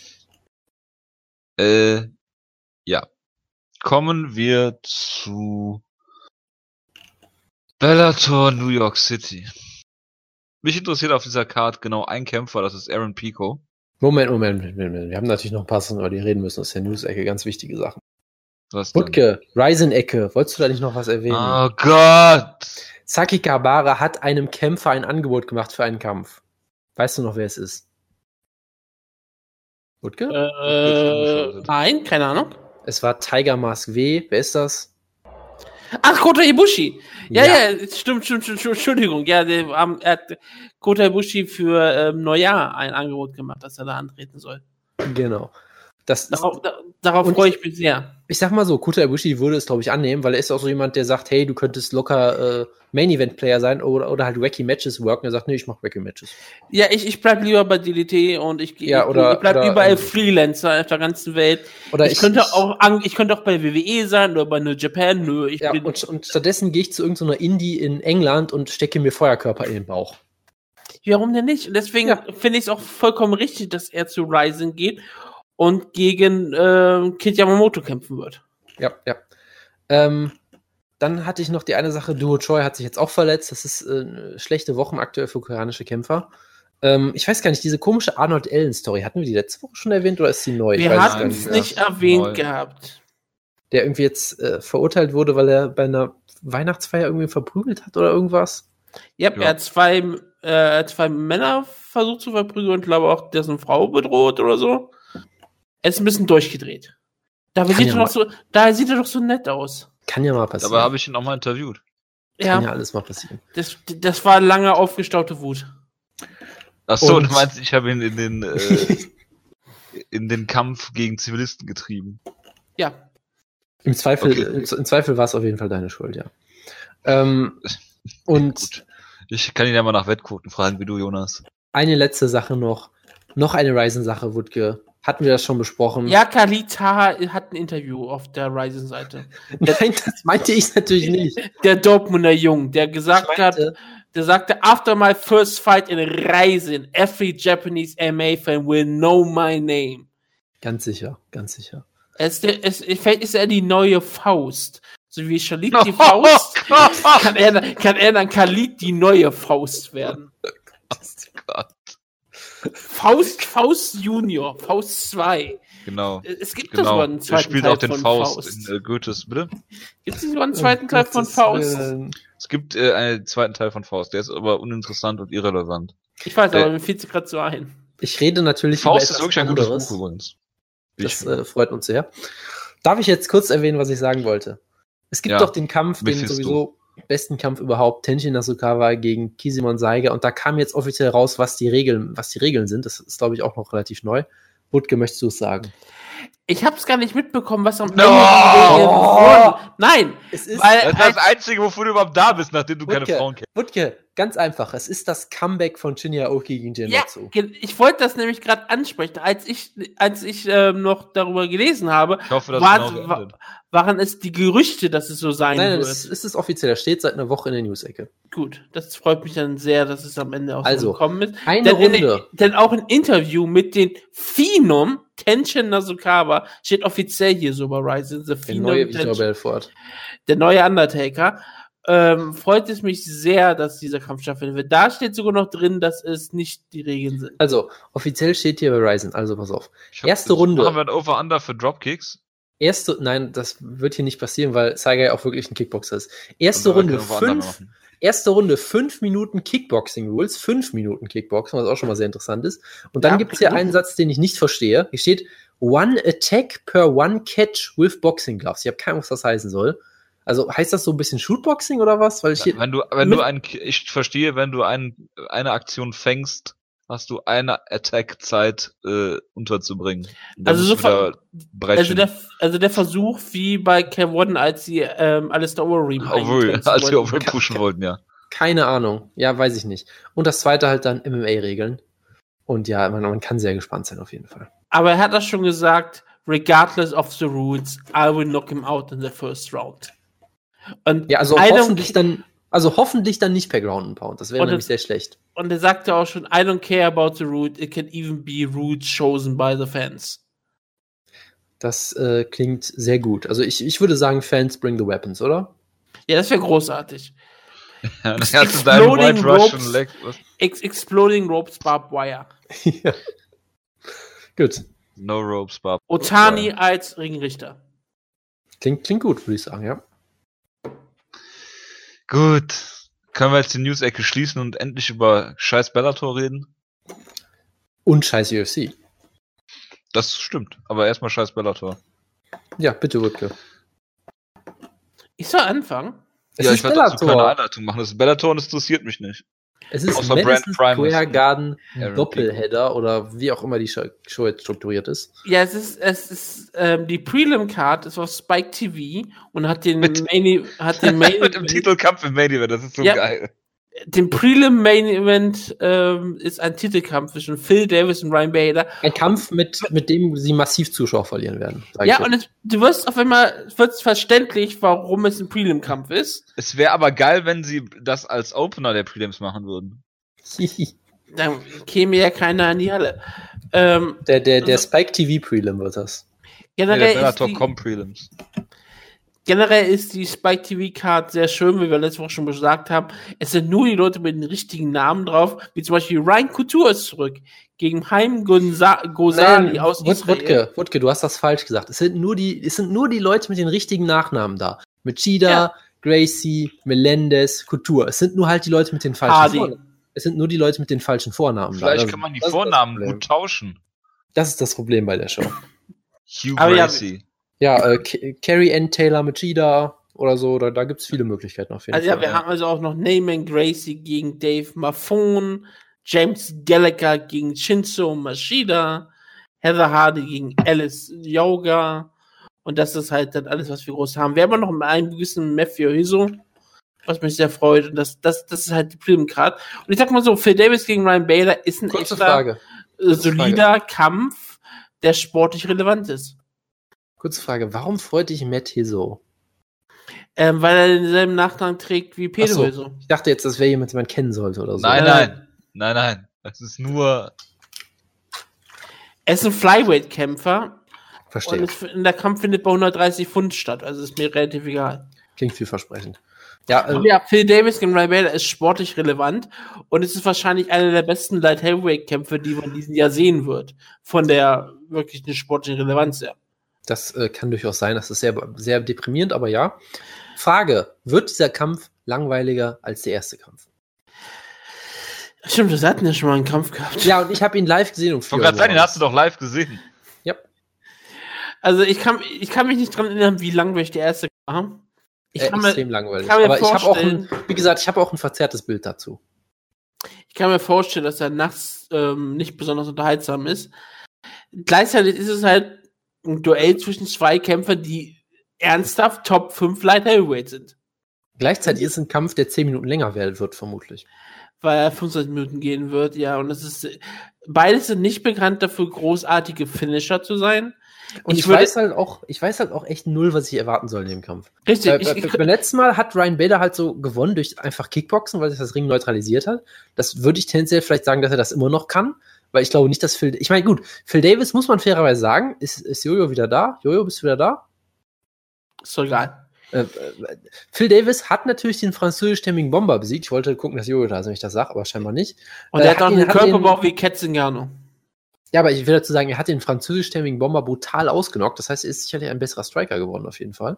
Richtig? Ähm, äh, aber äh, trotzdem, äh, ich glaube, die Dynamik des Kampfes ist immer noch ähnlich. Ja, ich glaube nicht, dass Phil Davis Ryan Bader locker zu Boden nehmen kann. Ich glaube, es wird ein Kickbox-Duell. Ich glaube, es wird furchtbar. Aber ich glaube, Ryan Bader ist ein besserer Kickboxer als Phil Davis. Weil Und- ich glaube, ich glaube, er ist nicht so, sorry, ganz kurz, er ist nicht so awkward im Hm. Stand, wie Phil Davis es immer noch ist. Ich glaube, er ist mittlerweile einfach ein solider Kämpfer, ein solider Striker geworden, der nicht das beste Kinn hat, der definitiv nicht immer ganz da ist, aber ich glaube, gegen Phil Davis wird das nicht so das Problem werden. Deshalb glaube ich, Ryan Bader gewinnt einen stinklangweiligen Kampf. So. Ja, aber das, ähm, Haupt, das Hauptproblem würde ich immer sehen, dass der Kampf halt sehr langweilig werden kann, weil keiner dabei ist ein großer Finisher. Wenn ich erwarte, dass jemand ähm, per, das, äh, per, per K.O. oder per Submission gewinnt, erwarte ich eher, dass Ryan Bader es sein wird, weil Bader hat schon jetzt in den letzten beiden Kämpfen bewiesen, dass er Leute ausdrücken kann. Ile Latifi. Das hat er in seiner ganz ganzen Karriere sagen. schon bewiesen. Ja, er hat immer schon Leute ausgenockt. Das ist jetzt nicht das Ding. Ja, aber nie die ganz großen Leute. Nie, nie irgendeinen großen Namen Die ganz großen Leute wie Eli Latifi. Ja, den wollte ich gerade sagen, das ist der einzige große Name, den er hat. Il Latifi. Und das ist aber auch ziemlich brutal und ein ziemlich großartiger Knockout, einer der besten des letzten Jahres.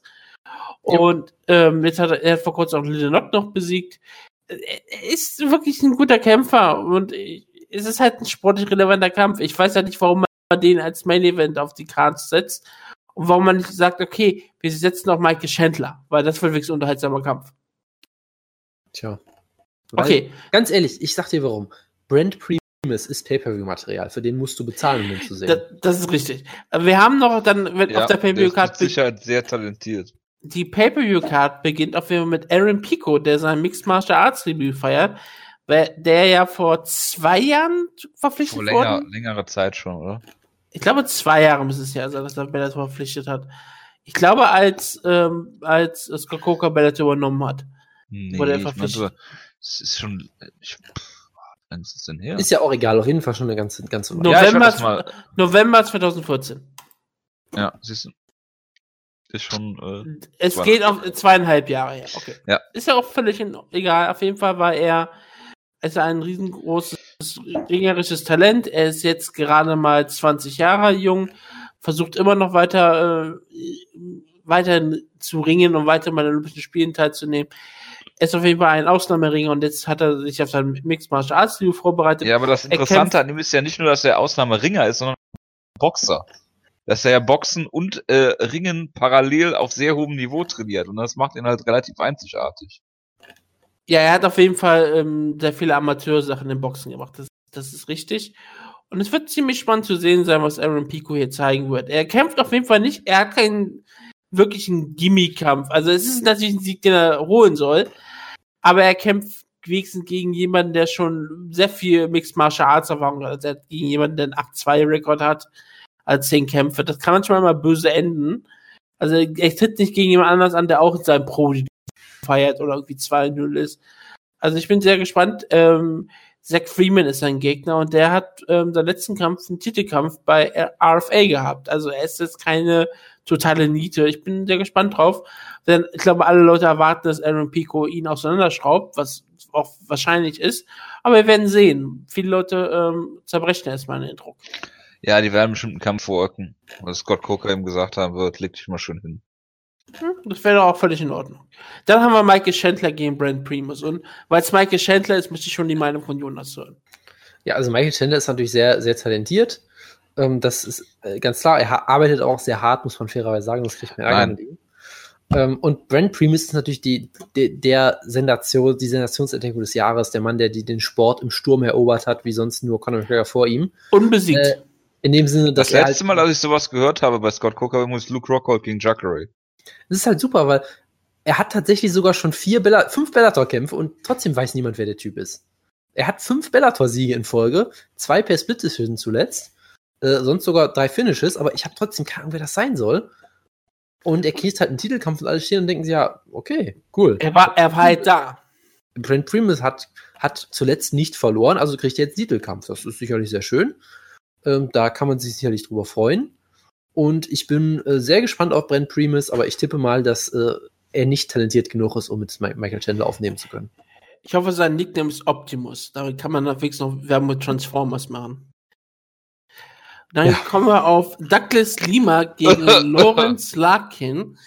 Ein Welterweight-Titelkampf, auf den Jonas sich sehr Hot freut, denn er, denn er ist ein großer Freund von Lawrence Larkin. Hot Take, ja. Jetzt muss ich gerade nachgucken, aber Hot Take, das ist der beste MMA-Kampf diesen Monat. Das ist kein besonders hotter Take, wenn ich mir so die UFC-Cards diesen Monat angucke. Nee, Ich dachte, Mike Schieser gegen Kevin Lee ist einiges besser. Eric Coke Nein. gegen Clay Guida. Ja, also ich sag mal so, man muss fairerweise sagen, es ist ein ganz katastrophaler Monat für die UFC. Der ist wirklich furchtbar. Ähm, das heißt, das sagt jetzt auch nicht viel aus unbedingt, aber das ist wirklich ein traumhafter Kampf. Ja, Douglas Lima ist jemand, den ich immer noch immer sehr gerne sehe. Jemand, der unfassbare Knockout-Power hat, sehr gute Leg-Kicks, richtig gefährlicher Striker. Äh, generell einfach unfassbar gut, guter, guter, sehr gefährlicher Welterweight, äh, traumhafter Finisher hat sich den Kampf, äh, den Titel wunderbar zurückgeholt in dem Kampf mit äh, Koreshkov, der auch ein sehr guter Kämpfer ist. Ich also halte sie beide für, ähm, für Leute, die sich in der UFC etablieren könnten, zumindest in der Top 15. Ob es Und- jetzt zur Elite reichen wird, weiß ich nicht, aber sie sind auf jeden Fall beide sehr gut. Und er hat Koroschkov einfach mal ausgenockt. Genau, und zwar brutals, ja. Ähm, deshalb einer der größten Puncher, glaube ich, in der ganzen Gewichtsklasse.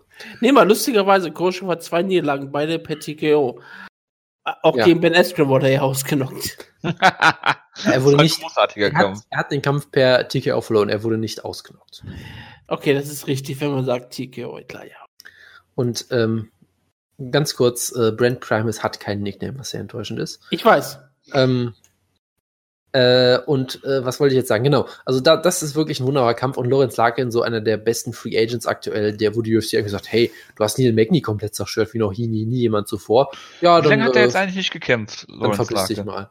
Das äh, dürfte ein Jahr ungefähr her sein oder sowas, glaube ich, keine Ahnung. Das ist eigentlich schade, Ähm, weil er hatte wirklich Hype in der UFC, dachte ich. Ja, ja, und dann hat er, wollte er halt ein bisschen mehr Geld haben und die UFC hat gesagt, nö, verpiss dich. So ungefähr. klingt Ne, ich meine, es war August 2016. Ja, also noch nicht ganz ein Jahr. ja. Ich meine, er hat Masvidal besiegt in einem engen Kampf, aber dann halt die, die Art und Weise, wie er Neil Magny besiegt Weil der hat. sah wirklich sehr gut aus, ne? Also, Ja, ja. Also ich meine, generell, generell war es halt jemand, er kam halt im Middleweight in die UFC, war da einfach, glaube ich, zu klein, wurde von Kostas Philippou ausgenockt, dem legendären zypriotischen Omoplata-Krieger.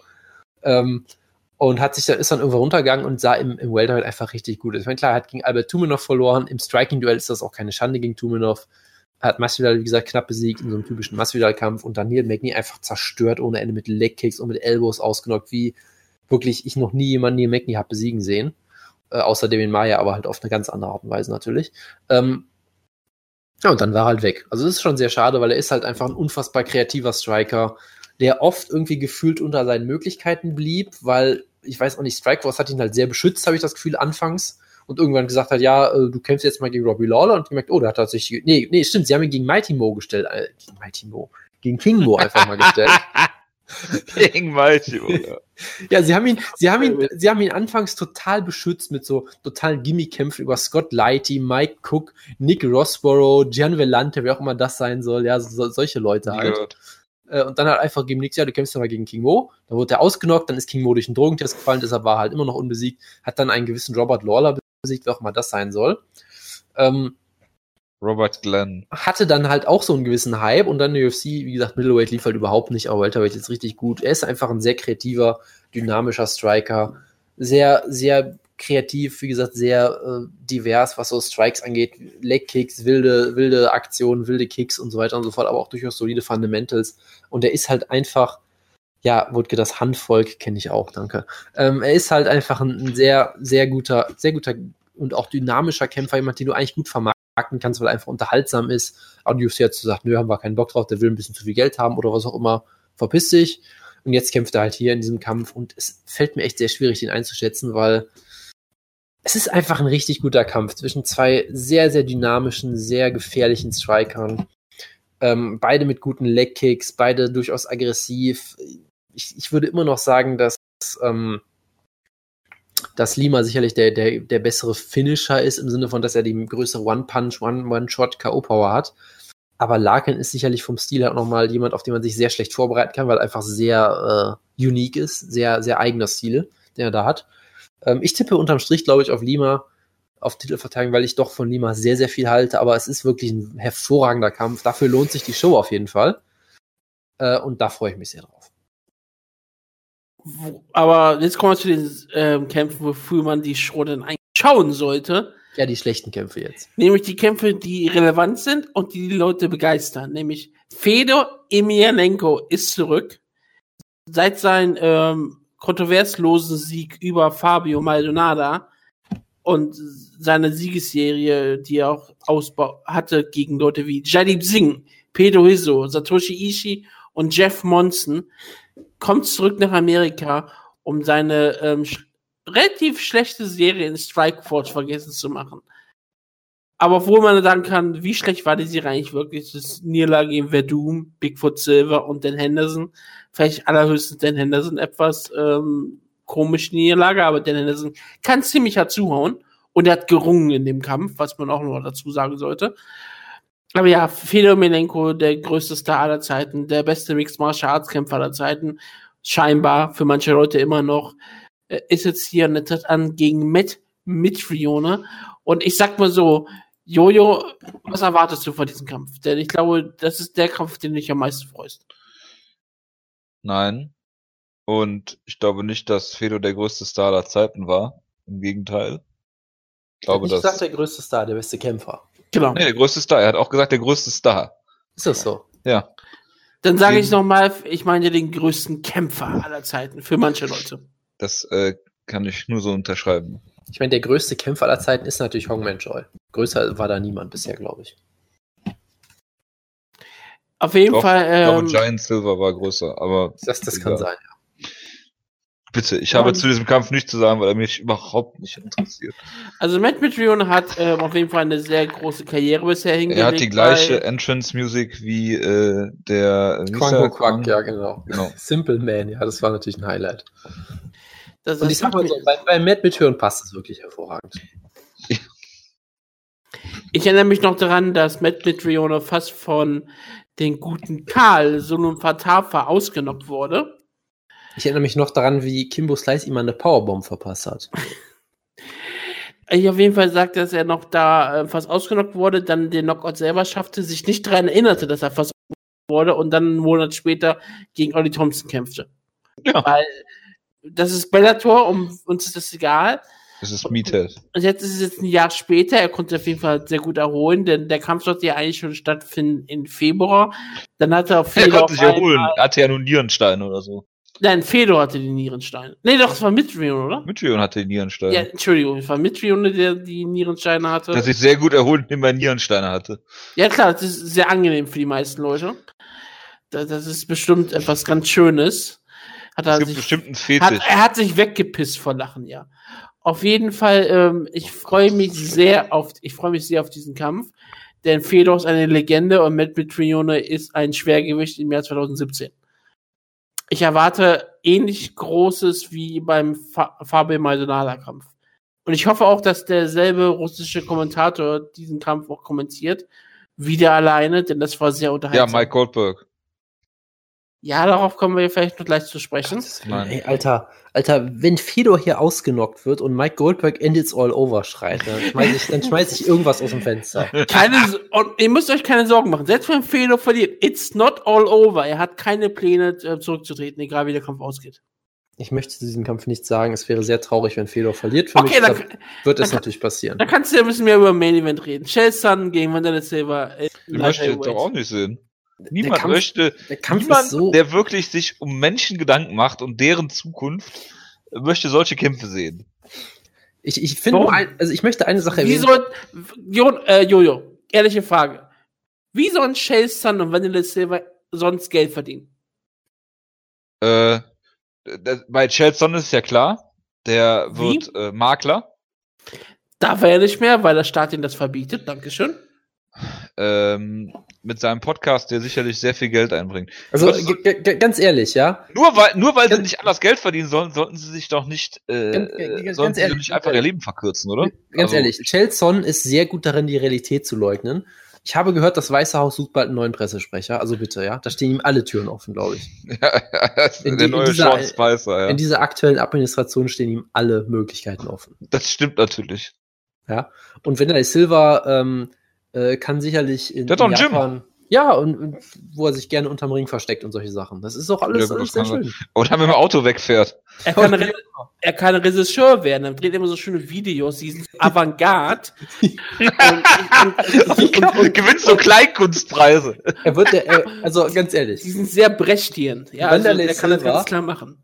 Vanderlei Silva wird der neue Lars von Trier. Hoffentlich mit ähnlich Ja. viel äh, expliziten Sexszenen. Ja. Absolut. Es ist, er Mit so viel die- Nazi-Content. Und für diese Sexszenen kann er dann Vitor Belfort reinholen. Damit Der dann- kriegen wir auch Vitor Belfort auf die, äh, weg von Der der, dann, UFC. der dann äh, schön die ganze Zeit Füße ableckt, ja. ja, genau. das- Oder das Vitor Belfort kommt in Wanderlei Silvers Gym, gibt sich als USADA-Kontrolleur aus und äh, Wanderlei Silva flüchtet mit dem von Reza Madadi geparkten Auto vor seiner Tür. Das könnte, das könnte ein großartiger Schwarz-Weiß-Film werden. sich eine ungefähr so gute Verfolgungsjagd wie damals im echten Leben, ja. Wo sie einfach Ja. nebeneinander herfahren und äh, wenden zu versuchen und dann nebeneinander stehen einfach nur. Ja, das wäre sehr schön.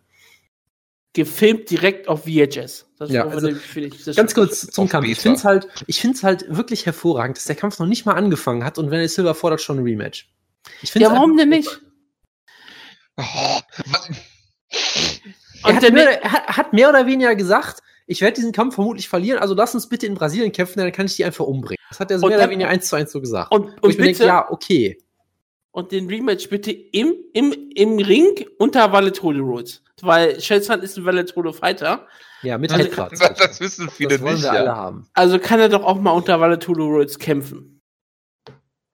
Also ich, Natürlich. ich habe ich hab kein Problem mit diesem Kampf. Ich finde es halt nur besonders großartig, wie Bellator einfach egal ist, dass Shelton seinen Debütkampf klar verloren hat gegen Tito Ortiz.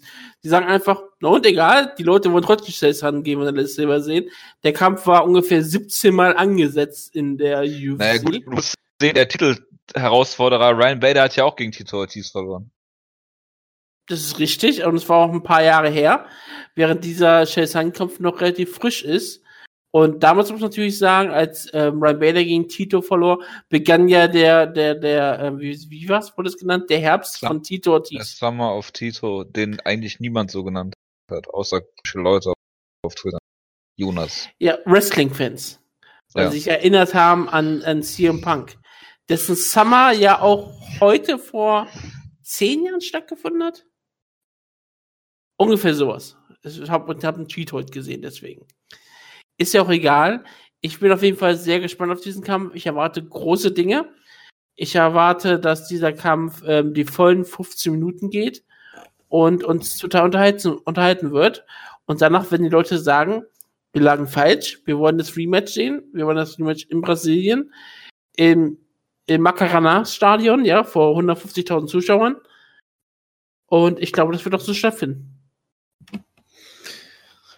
Ja, und Chelson wird gewinnen in Brasilien und eine neue Ära des Valetudo einleiten. Ja, warum denn nicht? Ja, Ich natürlich. glaube, er, er- wird es dann das Publikum auf seiner Seite haben. Es wird der Rocky 4 Moment. ich habe nichts weiter zu diesem Kampf zu sagen. Und Mike Goldberg kommentiert die Show. Ich weiß nicht, kommentiert er jetzt oder macht er irgendwie so Desk-Duties oder irgendwie so schienen sich da die, die, äh, die Meinung irgendwie zu, zu teilen irgendwie. Ich Auf jeden Fall ist Sean Grande nicht mal in der, nicht mal bei Bellator unter Vertrag. Ja. Also Mike Goldberg macht irgendwas und das ist ein großer Verlust für diesen Sport. Wieso? Du bist doch ein großer Fan von Mike Goldberg gewesen. Für lange Mike, Zeit. Mike Goldberg, ne, ne, das, das wäre mir neu. Ja, also, also dich würde es auf jeden Fall sehr freuen. Goldberg passt zu Nein, Bellator. warum sollte mich das freuen? Weil du ihn doch eh schon vermisst. Da bin ich mir ziemlich sicher. Wenn das, der seine. Es ist, ist, interessant, was du wieder für, für, für Sachen in, in, mich reinliest, wieder. Das ist echt spannend. Wenn du seine Stimme hörst, wirst du ein bisschen, ähm, wirst du eine Träne vergießen. Und ich würde mich, ich mich sehr freuen, wenn Ende des Jahres dann Mike Goldberg und Joe Rogan zusammen Tour kommentieren. Ja. Okay. Sind wir fertig? Ich habe nicht zugehört. Wir haben noch eine Show zu previewen. Kommen wir zum Serientäter. Ja, ich meine ja mit Bellator fertig sein. Ja. Serientäter. Ich ähm, bin dran. Ich habe einen, ich muss einen Prelim-Kampf auswählen. Oh Von dieser Karte? Aber da die Karte ja nicht so schlecht, oh nein, bitte nicht. Tu es nicht. Ka- Bitte. Was? Ich, Ich habe da schon einen Kampf im Auge. Äh, ich werde, glaube ich, den einzigen interessanten Kampf auf der, auf der Prelim-Card äh, nehmen. Und ich Warte, sage, warte, lass, lass, mich, lass mich ganz kurz gucken, was es hier für Prelims gibt. Ich möchte Okay. auch wissen, ich möchte, ich möchte kurz gucken, was, was Jojo da im Auge hat. Äh, ist es etwa, meinst du etwa den Clay Guida Kampf, Jojo? Natürlich. der ist Main-Card-Kampf. Nein. Ah, Kannst du mal auf vernünftige Seiten gehen? geh doch mal auf, geh doch mal auf Wikipedia, wo die Quelle besser ist als dein scheiß Topology. Ich gehe auf Topology. Ist aber falsch. Warum ist das falsch? Da muss ich, auch- ich Weil auf, Topology immer falsch ist. ich gehe auf die offizielle Seite von der UFC noch. Oh ja, Guida gegen Eric Koch ist ein Prelim-Kampf. Oh. Warte, Wer hätte das ahnen können? aber ich nehme es nicht, keine Sorge, das hatte ich nicht vor. Weil du es ja auch bis vor zwei Minuten nicht wusstest, aber gut. Ja. Nee, ich hätte ich es auch nicht, ich hätte, ich hätte es auch nicht genommen. Können wir bitte Pius shamen dafür, dass er Batch Kohea genommen hat? Ja, das wollte ich auch noch tun, aber so. das ist gerade schon getan. Nee, ich nehme Carla Espasa gegen ähm, Marina Marouche. Okay. Weil es der Ja, komm. einzige äh, solide Kampf drauf ist. Und scheinbar ähm, soll, Clay wieder soll- ist nicht solide. Äh, ähm, auf den, die ich mich vorbereitet habe. Und ich finde auf der Du bereitest dich auf den Serientäter vor. und ich, und ich, Intensivs, intensivs. und ich finde irgendwo gar nicht mehr den ähm, Marvin Vittori Kampf hier. Findet der nicht statt? Doch.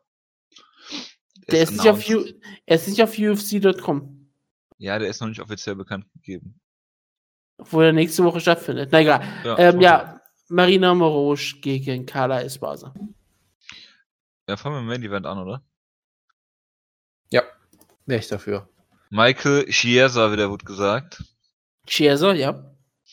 gegen äh, Kevin Lee, der ziemlich eklig ist in dem, was er so von sich gibt. Ich meine damit, Oh nicht, ja, nur die, ich, oh ja. ich meine damit nicht nur die Pressekonferenz. Mehr Nein. werde ich dazu auch nicht sagen. Äh, Was hat er denn gesagt bei der Pressekonferenz? Für die, für die Leute, die das nicht mitbekommen haben. Sinngemäß hat er gesagt, dass äh, er irgendwas mit äh, Michael Chiesas Mutter, dass sie im Publikum sein wird und äh, irgendwas, wie, dass Michael Chiesa vor ihren Augen verprügelt wird oder sowas, wenn ich das noch richtig in Erinnerung habe. Ja, irgendwie so. Ich, ich weiß halt auch nicht. Was er damit sagen wollte, Ja, das war, das, das weiß, ich we- weiß nicht, ob es da irgendeine Story gab, ob die, ob die schon irgendwie was hatten oder. Äh, Nein. Weil, weil irgendwie ist halt Kevin Lee mit Chiesa der Mutter von Michael Chiesa? Ja, genau das. Nein, ich, ich weiß jetzt nicht, ob, ob äh, es da irgendeine Vorgeschichte gab oder sowas, aber ähm, scheinbar weiß ich nicht. Aber ähm, Das war auf jeden Fall ziemlich dumm von Kevin Lee. ja, das auf jeden Fall. Ich weiß halt nicht, warum Mike Chiesa so komplett ausgerastet ist dann, aber ich, ich glaube das halt. weiß ich auch nicht. Ich- aber Weil er über seine Mutter geredet hat. Ja, ich weiß, aber ich dachte erst irgendwie noch so, vielleicht ist die Mutter von ihm gerade gestorben oder irgendwas, aber Aber ja, er glaube, hat, er hat im Endeffekt nichts. Schlimmes. Er hat jetzt nichts wirklich Schlimmes gesagt, aber es ist halt einfach Äh, eine dumme Aussage. es ist halt einfach ziemlich dämlich, äh, Ich sag mal so, sowas zu sagen. Kevin Lee ist dafür bekannt. Ich meine, er hat auch, ich weiß gar nicht mehr, wer das war. Äh, war das Aldo gegen McGregor? Ich weiß nicht, irgendein, irgendein, irgendein Titelträger wurde ausgenockt, glaube ich. Ich weiß nicht mehr, wer es war. Ein- Einer der größten, größten Stars irgendwie und hat sich dann ewig drüber lustig gemacht. Ha, wie kann man denn so ein Amateur sein, so dämlich ausgenockt werden und wird natürlich am nächsten Kampf sofort ausgenockt von irgendeinem Grappler oder so.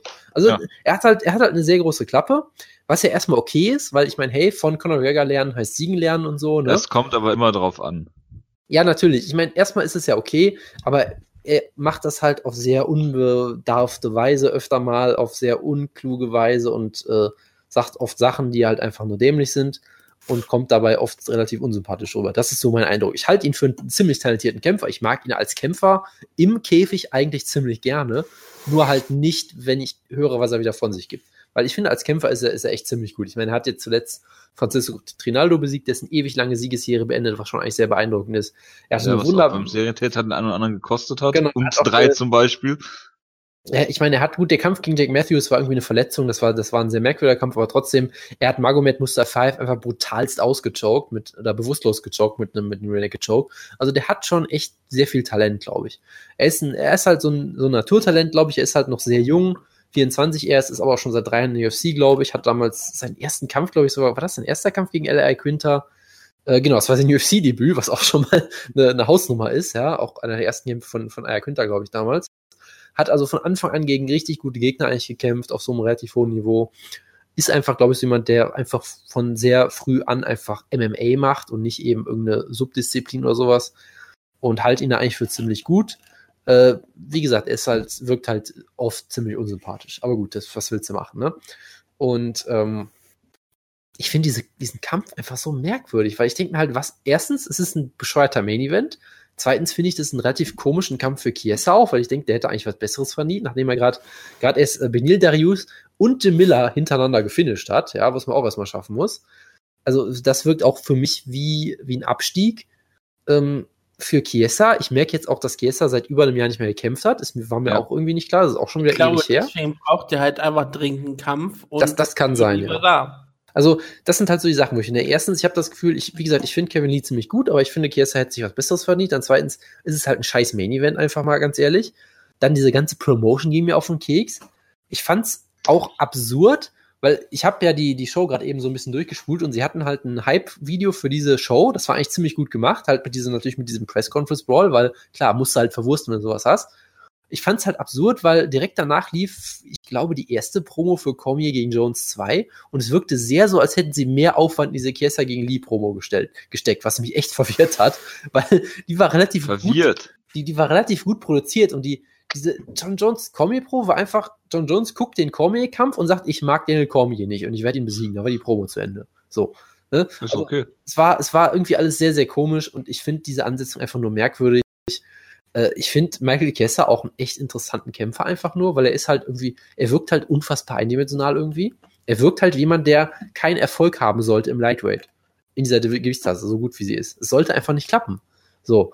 Weil er ist einfach ein solider Striker, würde ich sagen, aber kein besonders toller. Ja, ich meine, er wurde von Joe Lawson verprügelt vor ein paar Jahren mal. 2014. Er ist Äh, Dr. Stoppage sogar, ne? ja, genau, aber da, da hat Lawson ja wirklich ordentlich ihm zugesetzt. Ich glaube, Ja, natürlich, aber sowas passiert ja eigentlich nicht, dass Joe Lawson dich per Dr. Stoppage stoppt. ja, genau, das, das stimmt. Also das äh, ähm, ist halt ein solider Ringer, aber ich glaube, er ist auch kein besonders überdurchschnittlich guter Ringer, hatte ich immer das Gefühl. Aber er ist halt ein unfassbar guter Grappler und vor allem ist er ein absoluter Spezialist. Er hat die hinter Damien Meyer vielleicht die beste Backmount im Sport und ich würde sagen, über Damien Meyer auch die gefährlichste, weil wenn er dich in der Backmount hat, dann wirst du submitted. Achso, wenn du gerade keine Flyweights äh, äh, wie Jussi Formiga äh, hypen willst, dann vergisst du den einfach. Das ist okay. Nein, nein, nein, nein, nein, nein. Formiga hat eine technisch sehr, sehr gute, aber ich glaube, Chiesa ist gefährlicher. Chiesa ist, glaube ich, gefährlicher, weil er ist halt der, der Naked Choke König, der RNC King, ja. Ich glaube, das ist auch wieder so ein co podcast ding verdammt nochmal. Äh, egal, auf jeden Fall äh, ist er da halt sehr gut und ich meine, die Art und Weise, dass er einfach Benil Darius submittet, ja. Wenn es wenigstens eine Guillotine gewesen wäre, aber nein, es war ein Naked Choke, ja Lächerlich gemacht. äh, es, es, war wirklich absurd, wo ich denke, Benil Dariush ist ein so viel besserer Grappler und das war, war auch klar, das hast du eigentlich auch gemerkt im Kampf vorher, aber er ist halt, Chiesa ist halt so ein Spezialist, er ist in der Backmount einfach so gut und dann hast du da halt, ne, ich meine, es ist halt, Michael Chiesa sieht halt aus, ich möchte es jetzt nicht sagen, aber sieht so ein bisschen aus wie, äh, was man im Fernsehen so als Hobo sieht oder so. Er wirkt nicht besonders athletisch oder sonst irgendwas. Penner heißt das auf Nichts an ihm wirkt wie eine Elite Lightweight, aber er ist es halt irgendwie. Und ich, es würde mich auch nicht schockieren, wenn er hier irgendwie verliert, wenn er hier von Kevin Lee ausgenockt wird oder so, weil er den Kampf nicht zu Boden kriegt. Würde mich jetzt nicht groß schockieren. Würde mich auch nicht schockieren, wenn er, äh, sag ich mal, es nie in die Top 10 oder sowas schafft. Aber er ist halt wirklich ein verdammt gefährlicher Kämpfer. Und ähm. Er ist schon Top 10, er ist Top sie- ist 7. Also ja, okay, gut. Aber ich sag mal so, es würde mich nicht wundern, wenn er rausfliegt, weil irgendwann vielleicht das nicht mehr funktioniert, weil man irgendwann merkt, okay, er müsste quasi vielseitiger sein oder sowas. Keine Ahnung, ja. Und wollte sich wundern, wenn er irgendwann Champion wäre? Ja. Ja. Mich auch. Ja. Aber wie gesagt, Ja, er ist halt ja. so ein bisschen die, diese Wundertüte. Und er ist, äh, interessanterweise ist er, ähm, ähm, die Wettquoten sind quasi exakt ausgeglichen. Also es ist ein sehr ausgeglichener Kampf, was ich durchaus verstehe, weil ich tue mich gerade sehr schwer mit dem Tipp. Muss ich sagen. Ich würde auf Michael Jesser dann doch tippen, weil ich, ich finde ihn einfach so, Sympathie. ja, Sympathiegründe wirklich. Und ich glaube halt, ich glaube, Kevin Lee ist jemand, der sehr oft noch übermütig agiert und den Kampf vielleicht aus der Hand gibt, weil ich glaube, vom Stil her ist es ein, ein relativ guter Kampf für ihn. Ich glaube, er ist der bessere Striker. Ich glaube, er ist der bessere Athlet. Ich glaube, er kann Takedowns vermutlich stoppen. Das heißt, auf dem Papier spricht der Kampf eher für ihn, finde ich, aber ich glaube, Chiesa wird wie so oft einen Weg finden, den Kampf äh, zu Boden zu kriegen und äh, zu finishen, Perry Naked Joke. Ja, also Chiesa ist äh, fast so der Prototyp von einem äh, Mixed Martial Arts Kämpfer, nur ist er nicht dick genug, er ist nicht Ron Nelson. Ihm fehlt ähm, auch ein Halstattoo. Äh, stimmt allerdings. Das ähm, würde man bei ihm ja eh nicht sehen, das würde ja unter dem Bart verschwinden. Ja, und unter den Haaren. Ähm, Vielleicht sollte er sich ein Halstattoo machen, wo der Bart weitergeht. ja, das würde passen. Ja, also, ähm, er ist sehr unorthodox, er ist äh, fast Keith Jardine, würde ich fast sagen.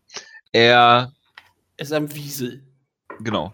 Oh, er, Klasse, ähm, Klassiker. Er gibt, er gibt sehr viele Runden auch ab, klar, und kommt dann aber wieder zurück, wo du halt denkst, äh, was ist denn hier gerade passiert? Gegen mein, Jim Miller zum Beispiel, gegen Dariush. Ja, also, also sah es lange nicht so aus, als könnte er hätte überhaupt eine Chance. Ne? Der, der Dariush-Kampf ist ja wirklich das Paradebeispiel dafür. Ja.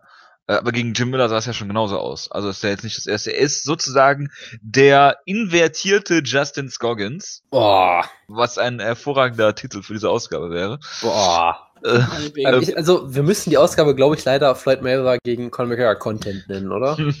Nein, das machen wir nicht. So billig sind wir nicht. Das sehen wir uns für die Preview-Ausgabe auf. okay, verstehe.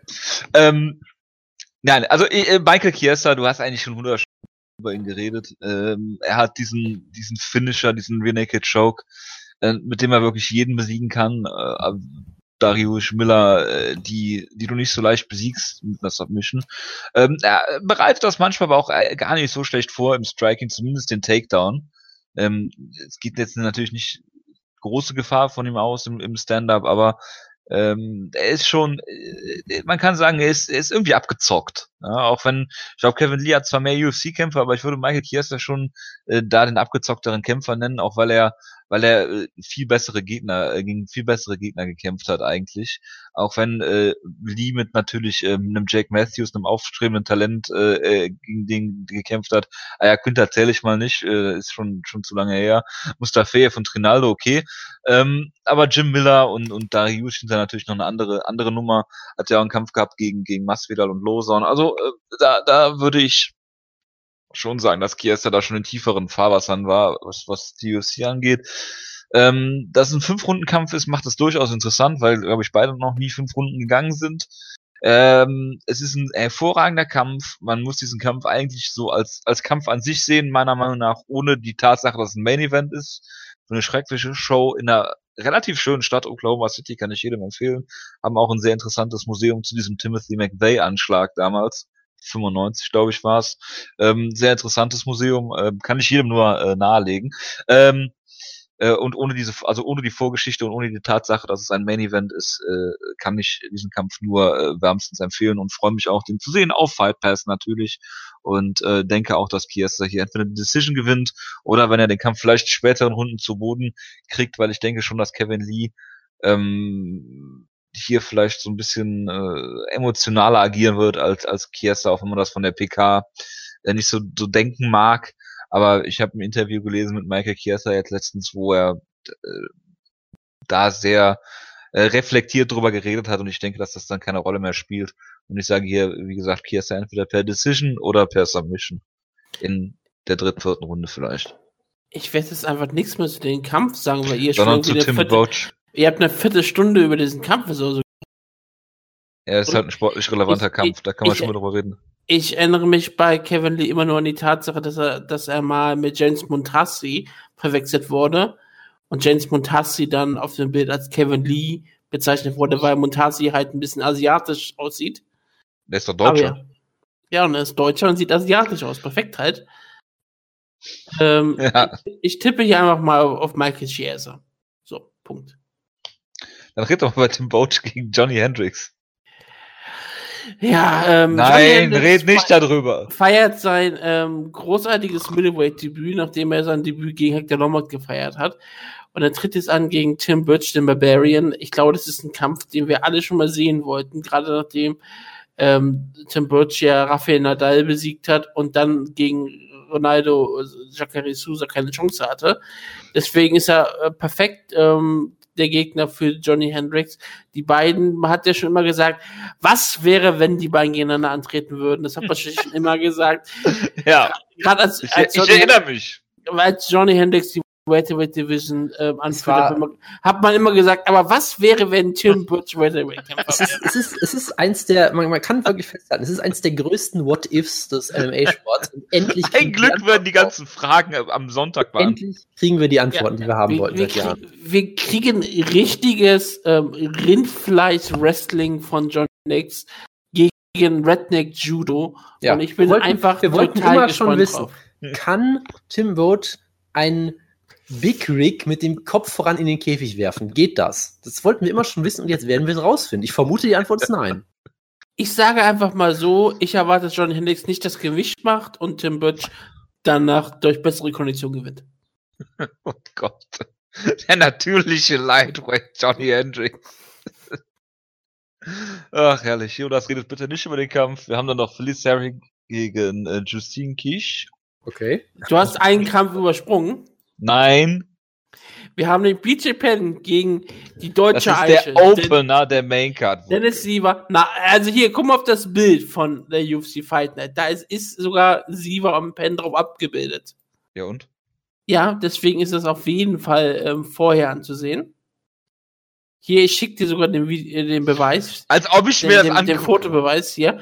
Schau rein, da, siehst du, da siehst du BJ Penn. Ja, und ja, Dennis sehe ich Siever. Mhm, rechts ja, unten. recht. Mhm. Rechts unten, wo der Deutsche hingehört. So, Dennis Siever Der gegen. BJ Penn. Was, was, was erwartet uns da, außer ähm, sehr viel Traurigkeit? Nichts. Denn äh, BJ Penn, einer der größten Kämpfer aller Zeiten, kämpft jetzt gegen den Mann, der vielleicht sogar noch BJ Penn esker ist mit seiner Takedown-Defense. Die er in einem Kampf gezeigt hat. Nee, in zwei Kämpfen. In zwei Alter, Kämpfen. Alter, also gegen George Sordiropoulos damals, legendär, ja. George Sordiropoulos Hey, ja, ja, für, ja, ich weiß. für schon alle, für äh, alle der nächste. Lightweight-Champion, bis er auf Dennis Siever getroffen ist, ja. Das muss man mal festhalten, wie ich Ja, finde. und dann hat Dennis Siever ihn auseinandergeschraubt mit einer Takedown-Defense, die BJ Penn niemals erreichen könnte. Yep. Und seitdem, seitdem ist BJ Penn auch nicht mehr diese Person gewesen. Er hat nämlich die Takedown-Defense gesehen von Dennis Siever und das hat ihn mental gebrochen.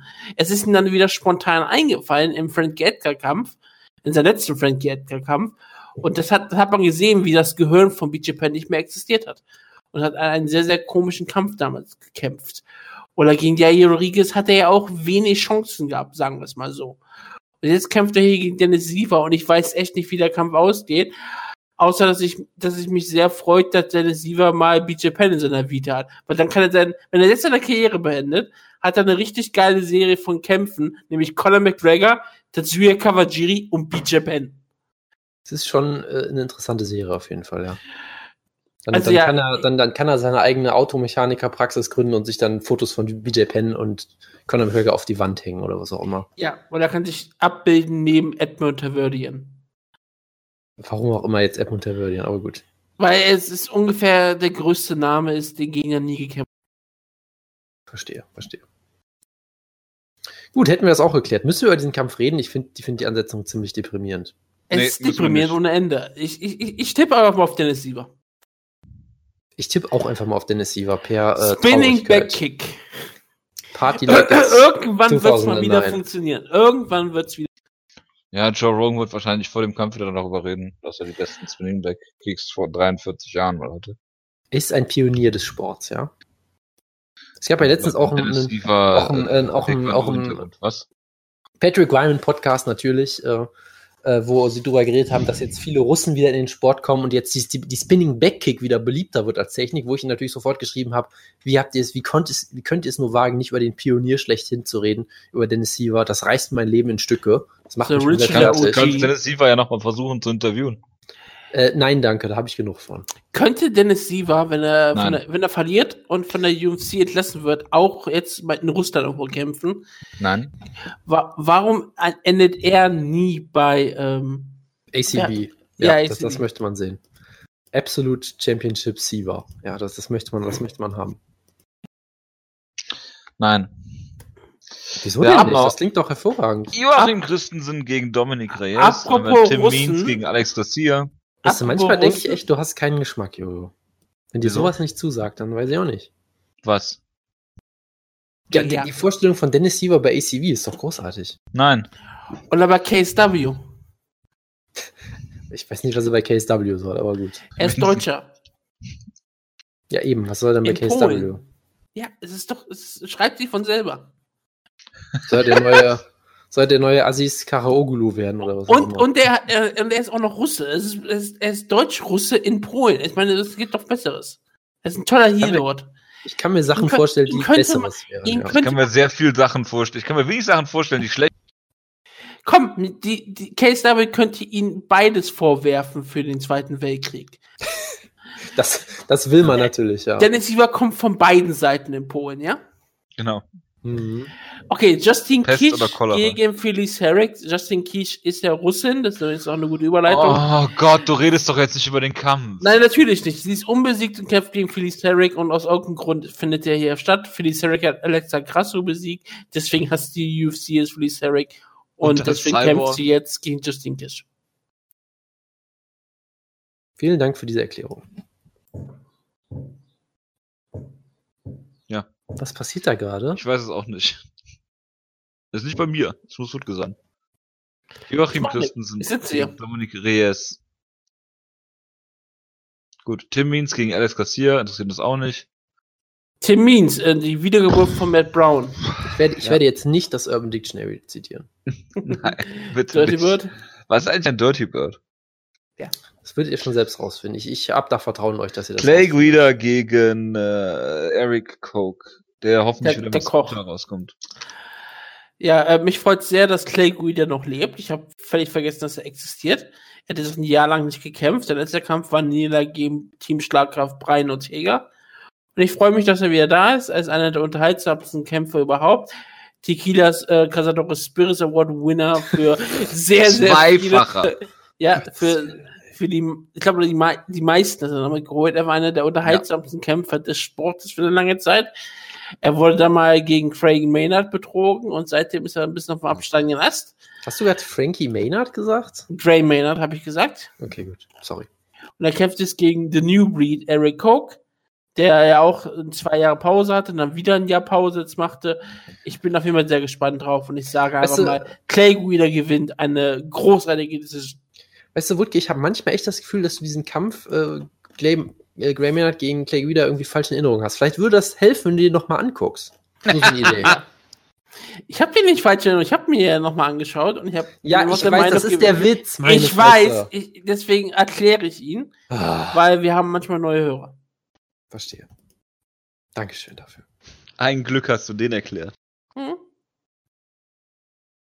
Ab mal muss man Insider auch mal erklären. Gut, dann kommt der Serientäterkampf.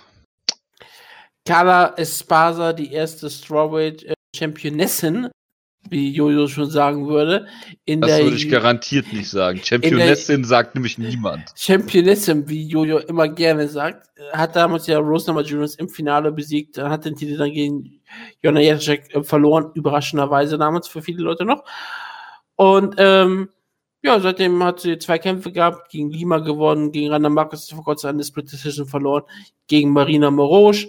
Morosch, die ja schon nach ihrem Sieg über ähm, Calderwood komplett hochgehypt wurde, weil sie sich selber ähm, hochgehypt hat, zu Recht, und sofort einen Kampf gegen Jacek gefordert hat. Dann wurde sie von Latoneux gestoppt per Decision und musste sich wieder ein bisschen weiter hinten anstellen. Hatte zwei Siege gefeiert gegen Sancho und Daniel Taylor. Und es wird ein ziemlich interessanter Kampf werden, glaube ich sogar. Ähm, es ist wahrscheinlich einer der ähm, sportlich relevantesten Kämpfe auf dieser Karte. Denn man wird äh, die, die, die Siegerin des Kampfes hat immer noch eine Chance, irgendwie wieder Contenderin zu werden. Andererseits, äh, wenn sie verliert, muss sie sich sehr weit hinten anstellen. Für Carla Esparza geht es, glaube ich, da ein bisschen mehr, weil sie, wie gesagt, die Niederlage gegen Random Mark, das, glaube ich, ihr sehr wehgetan hat. Ich tippe hier aber einfach mal auf Marina Marosch. Per TKO in Runde 2. Ich Das sage Espasa per Wrestlefuck. Jonas, es ist ein Serientitelkampf, du musst was sagen. Ja, äh, ich, ich tippe auf Espasa. Sorry, mein Rechner hat gerade rumgezickt. Das ist kein Problem. Gut, viel mehr, glaube ich, können wir, müssen wir auch nicht bereden. Devin Powell gegen Daryl Horcher. Jared Gordon gegen äh, Michel Quinones. Dann haben wir Josh Stansbury gegen Jeremy Kimball. Tony Martin, der Radfahrer, gegen Johnny Case und eventuell Ja, noch Tony Vito Miranda gegen Marvin Vittori. Man weiß es nicht. Ja, das Lustige an Marvin Vittori nur ist, dass er dann in vier Kämpfen in Folge gegen Brasilianer kämpfen wird. Ja. Der ehemalige Bellator-Champion. Gut, dann würde ich sagen, schließen wir diese Ausgabe. Ich äh, wünsche euch allen einen guten Start in die Woche. Nächste Woche hören wir uns wahrscheinlich Montag, eventuell Dienstag wieder. Mal gucken, wie wir es schaffen. Yep, und denkt bitte daran, Jonas hat Mittwoch Geburtstag. Denkt bitte nicht daran. Ignoriert Ich das. denke auf gar keinen Fall daran. Gib dir bitte alle die schönen Grüße am Mittwoch. Ich erwarte, Ich hab, ich hab, ich ich, hab erwarte, ich, ich erwarte Dinge im Discord. Pius, du bist Nein, Pius, ich erwarte, dass du ihm so, be so beschenkst, als würde er, als würde Jonas 18 werden. Ja? Gottes Willen. Das, sowas erwarte ich jetzt von dir. Ja, Willst du, willst du, dass ich sterbe, Druckerzubehör, sterbe sagt. bevor ich deine komischen Pakete überhaupt Und, auspacke? und, und Pius, Ich schon bevor, Angst darüber, dass du Anweisungen du schreibst, welches Paket ich wie womit zu öffnen habe. Solche komischen Sachen, die du natürlich in Discord schreibst, mit alle ihren Spaß daran haben. ich habe keinen Discord, das habe ich nicht in Discord geschrieben, die Anweisung. Irgendwas- Irgendwas dazu hast du öffentlich geschrieben. Ich andere habe, war irgendeine Ankündigung, dass du gerade irgendwas zur Post bringst und Bis habe ich auch nicht in Discord geschrieben. ich dich hassen werde oder irgendwas. Irgendwas hast du Ich- geschrieben. Ich möchte dir nur mal Macht's sagen, gut. Pius, du kannst ihm wirklich Nein, das viel müssen wir jetzt schenken. gerade klären. Ciao, Am, ciao. am, Mi- a- am Mittwoch werde ich den Gruppenchat als NSFW machen. Deswegen Was? kannst du Jonas schenken, was immer du für richtig Ich hältst. muss weg. Ciao. Ich muss auch weg. Ich werde, ich werde nächste Woche erst wieder, im nächsten Donnerstag wieder online. Bis dann. Ciao, ciao. Gottes Willen.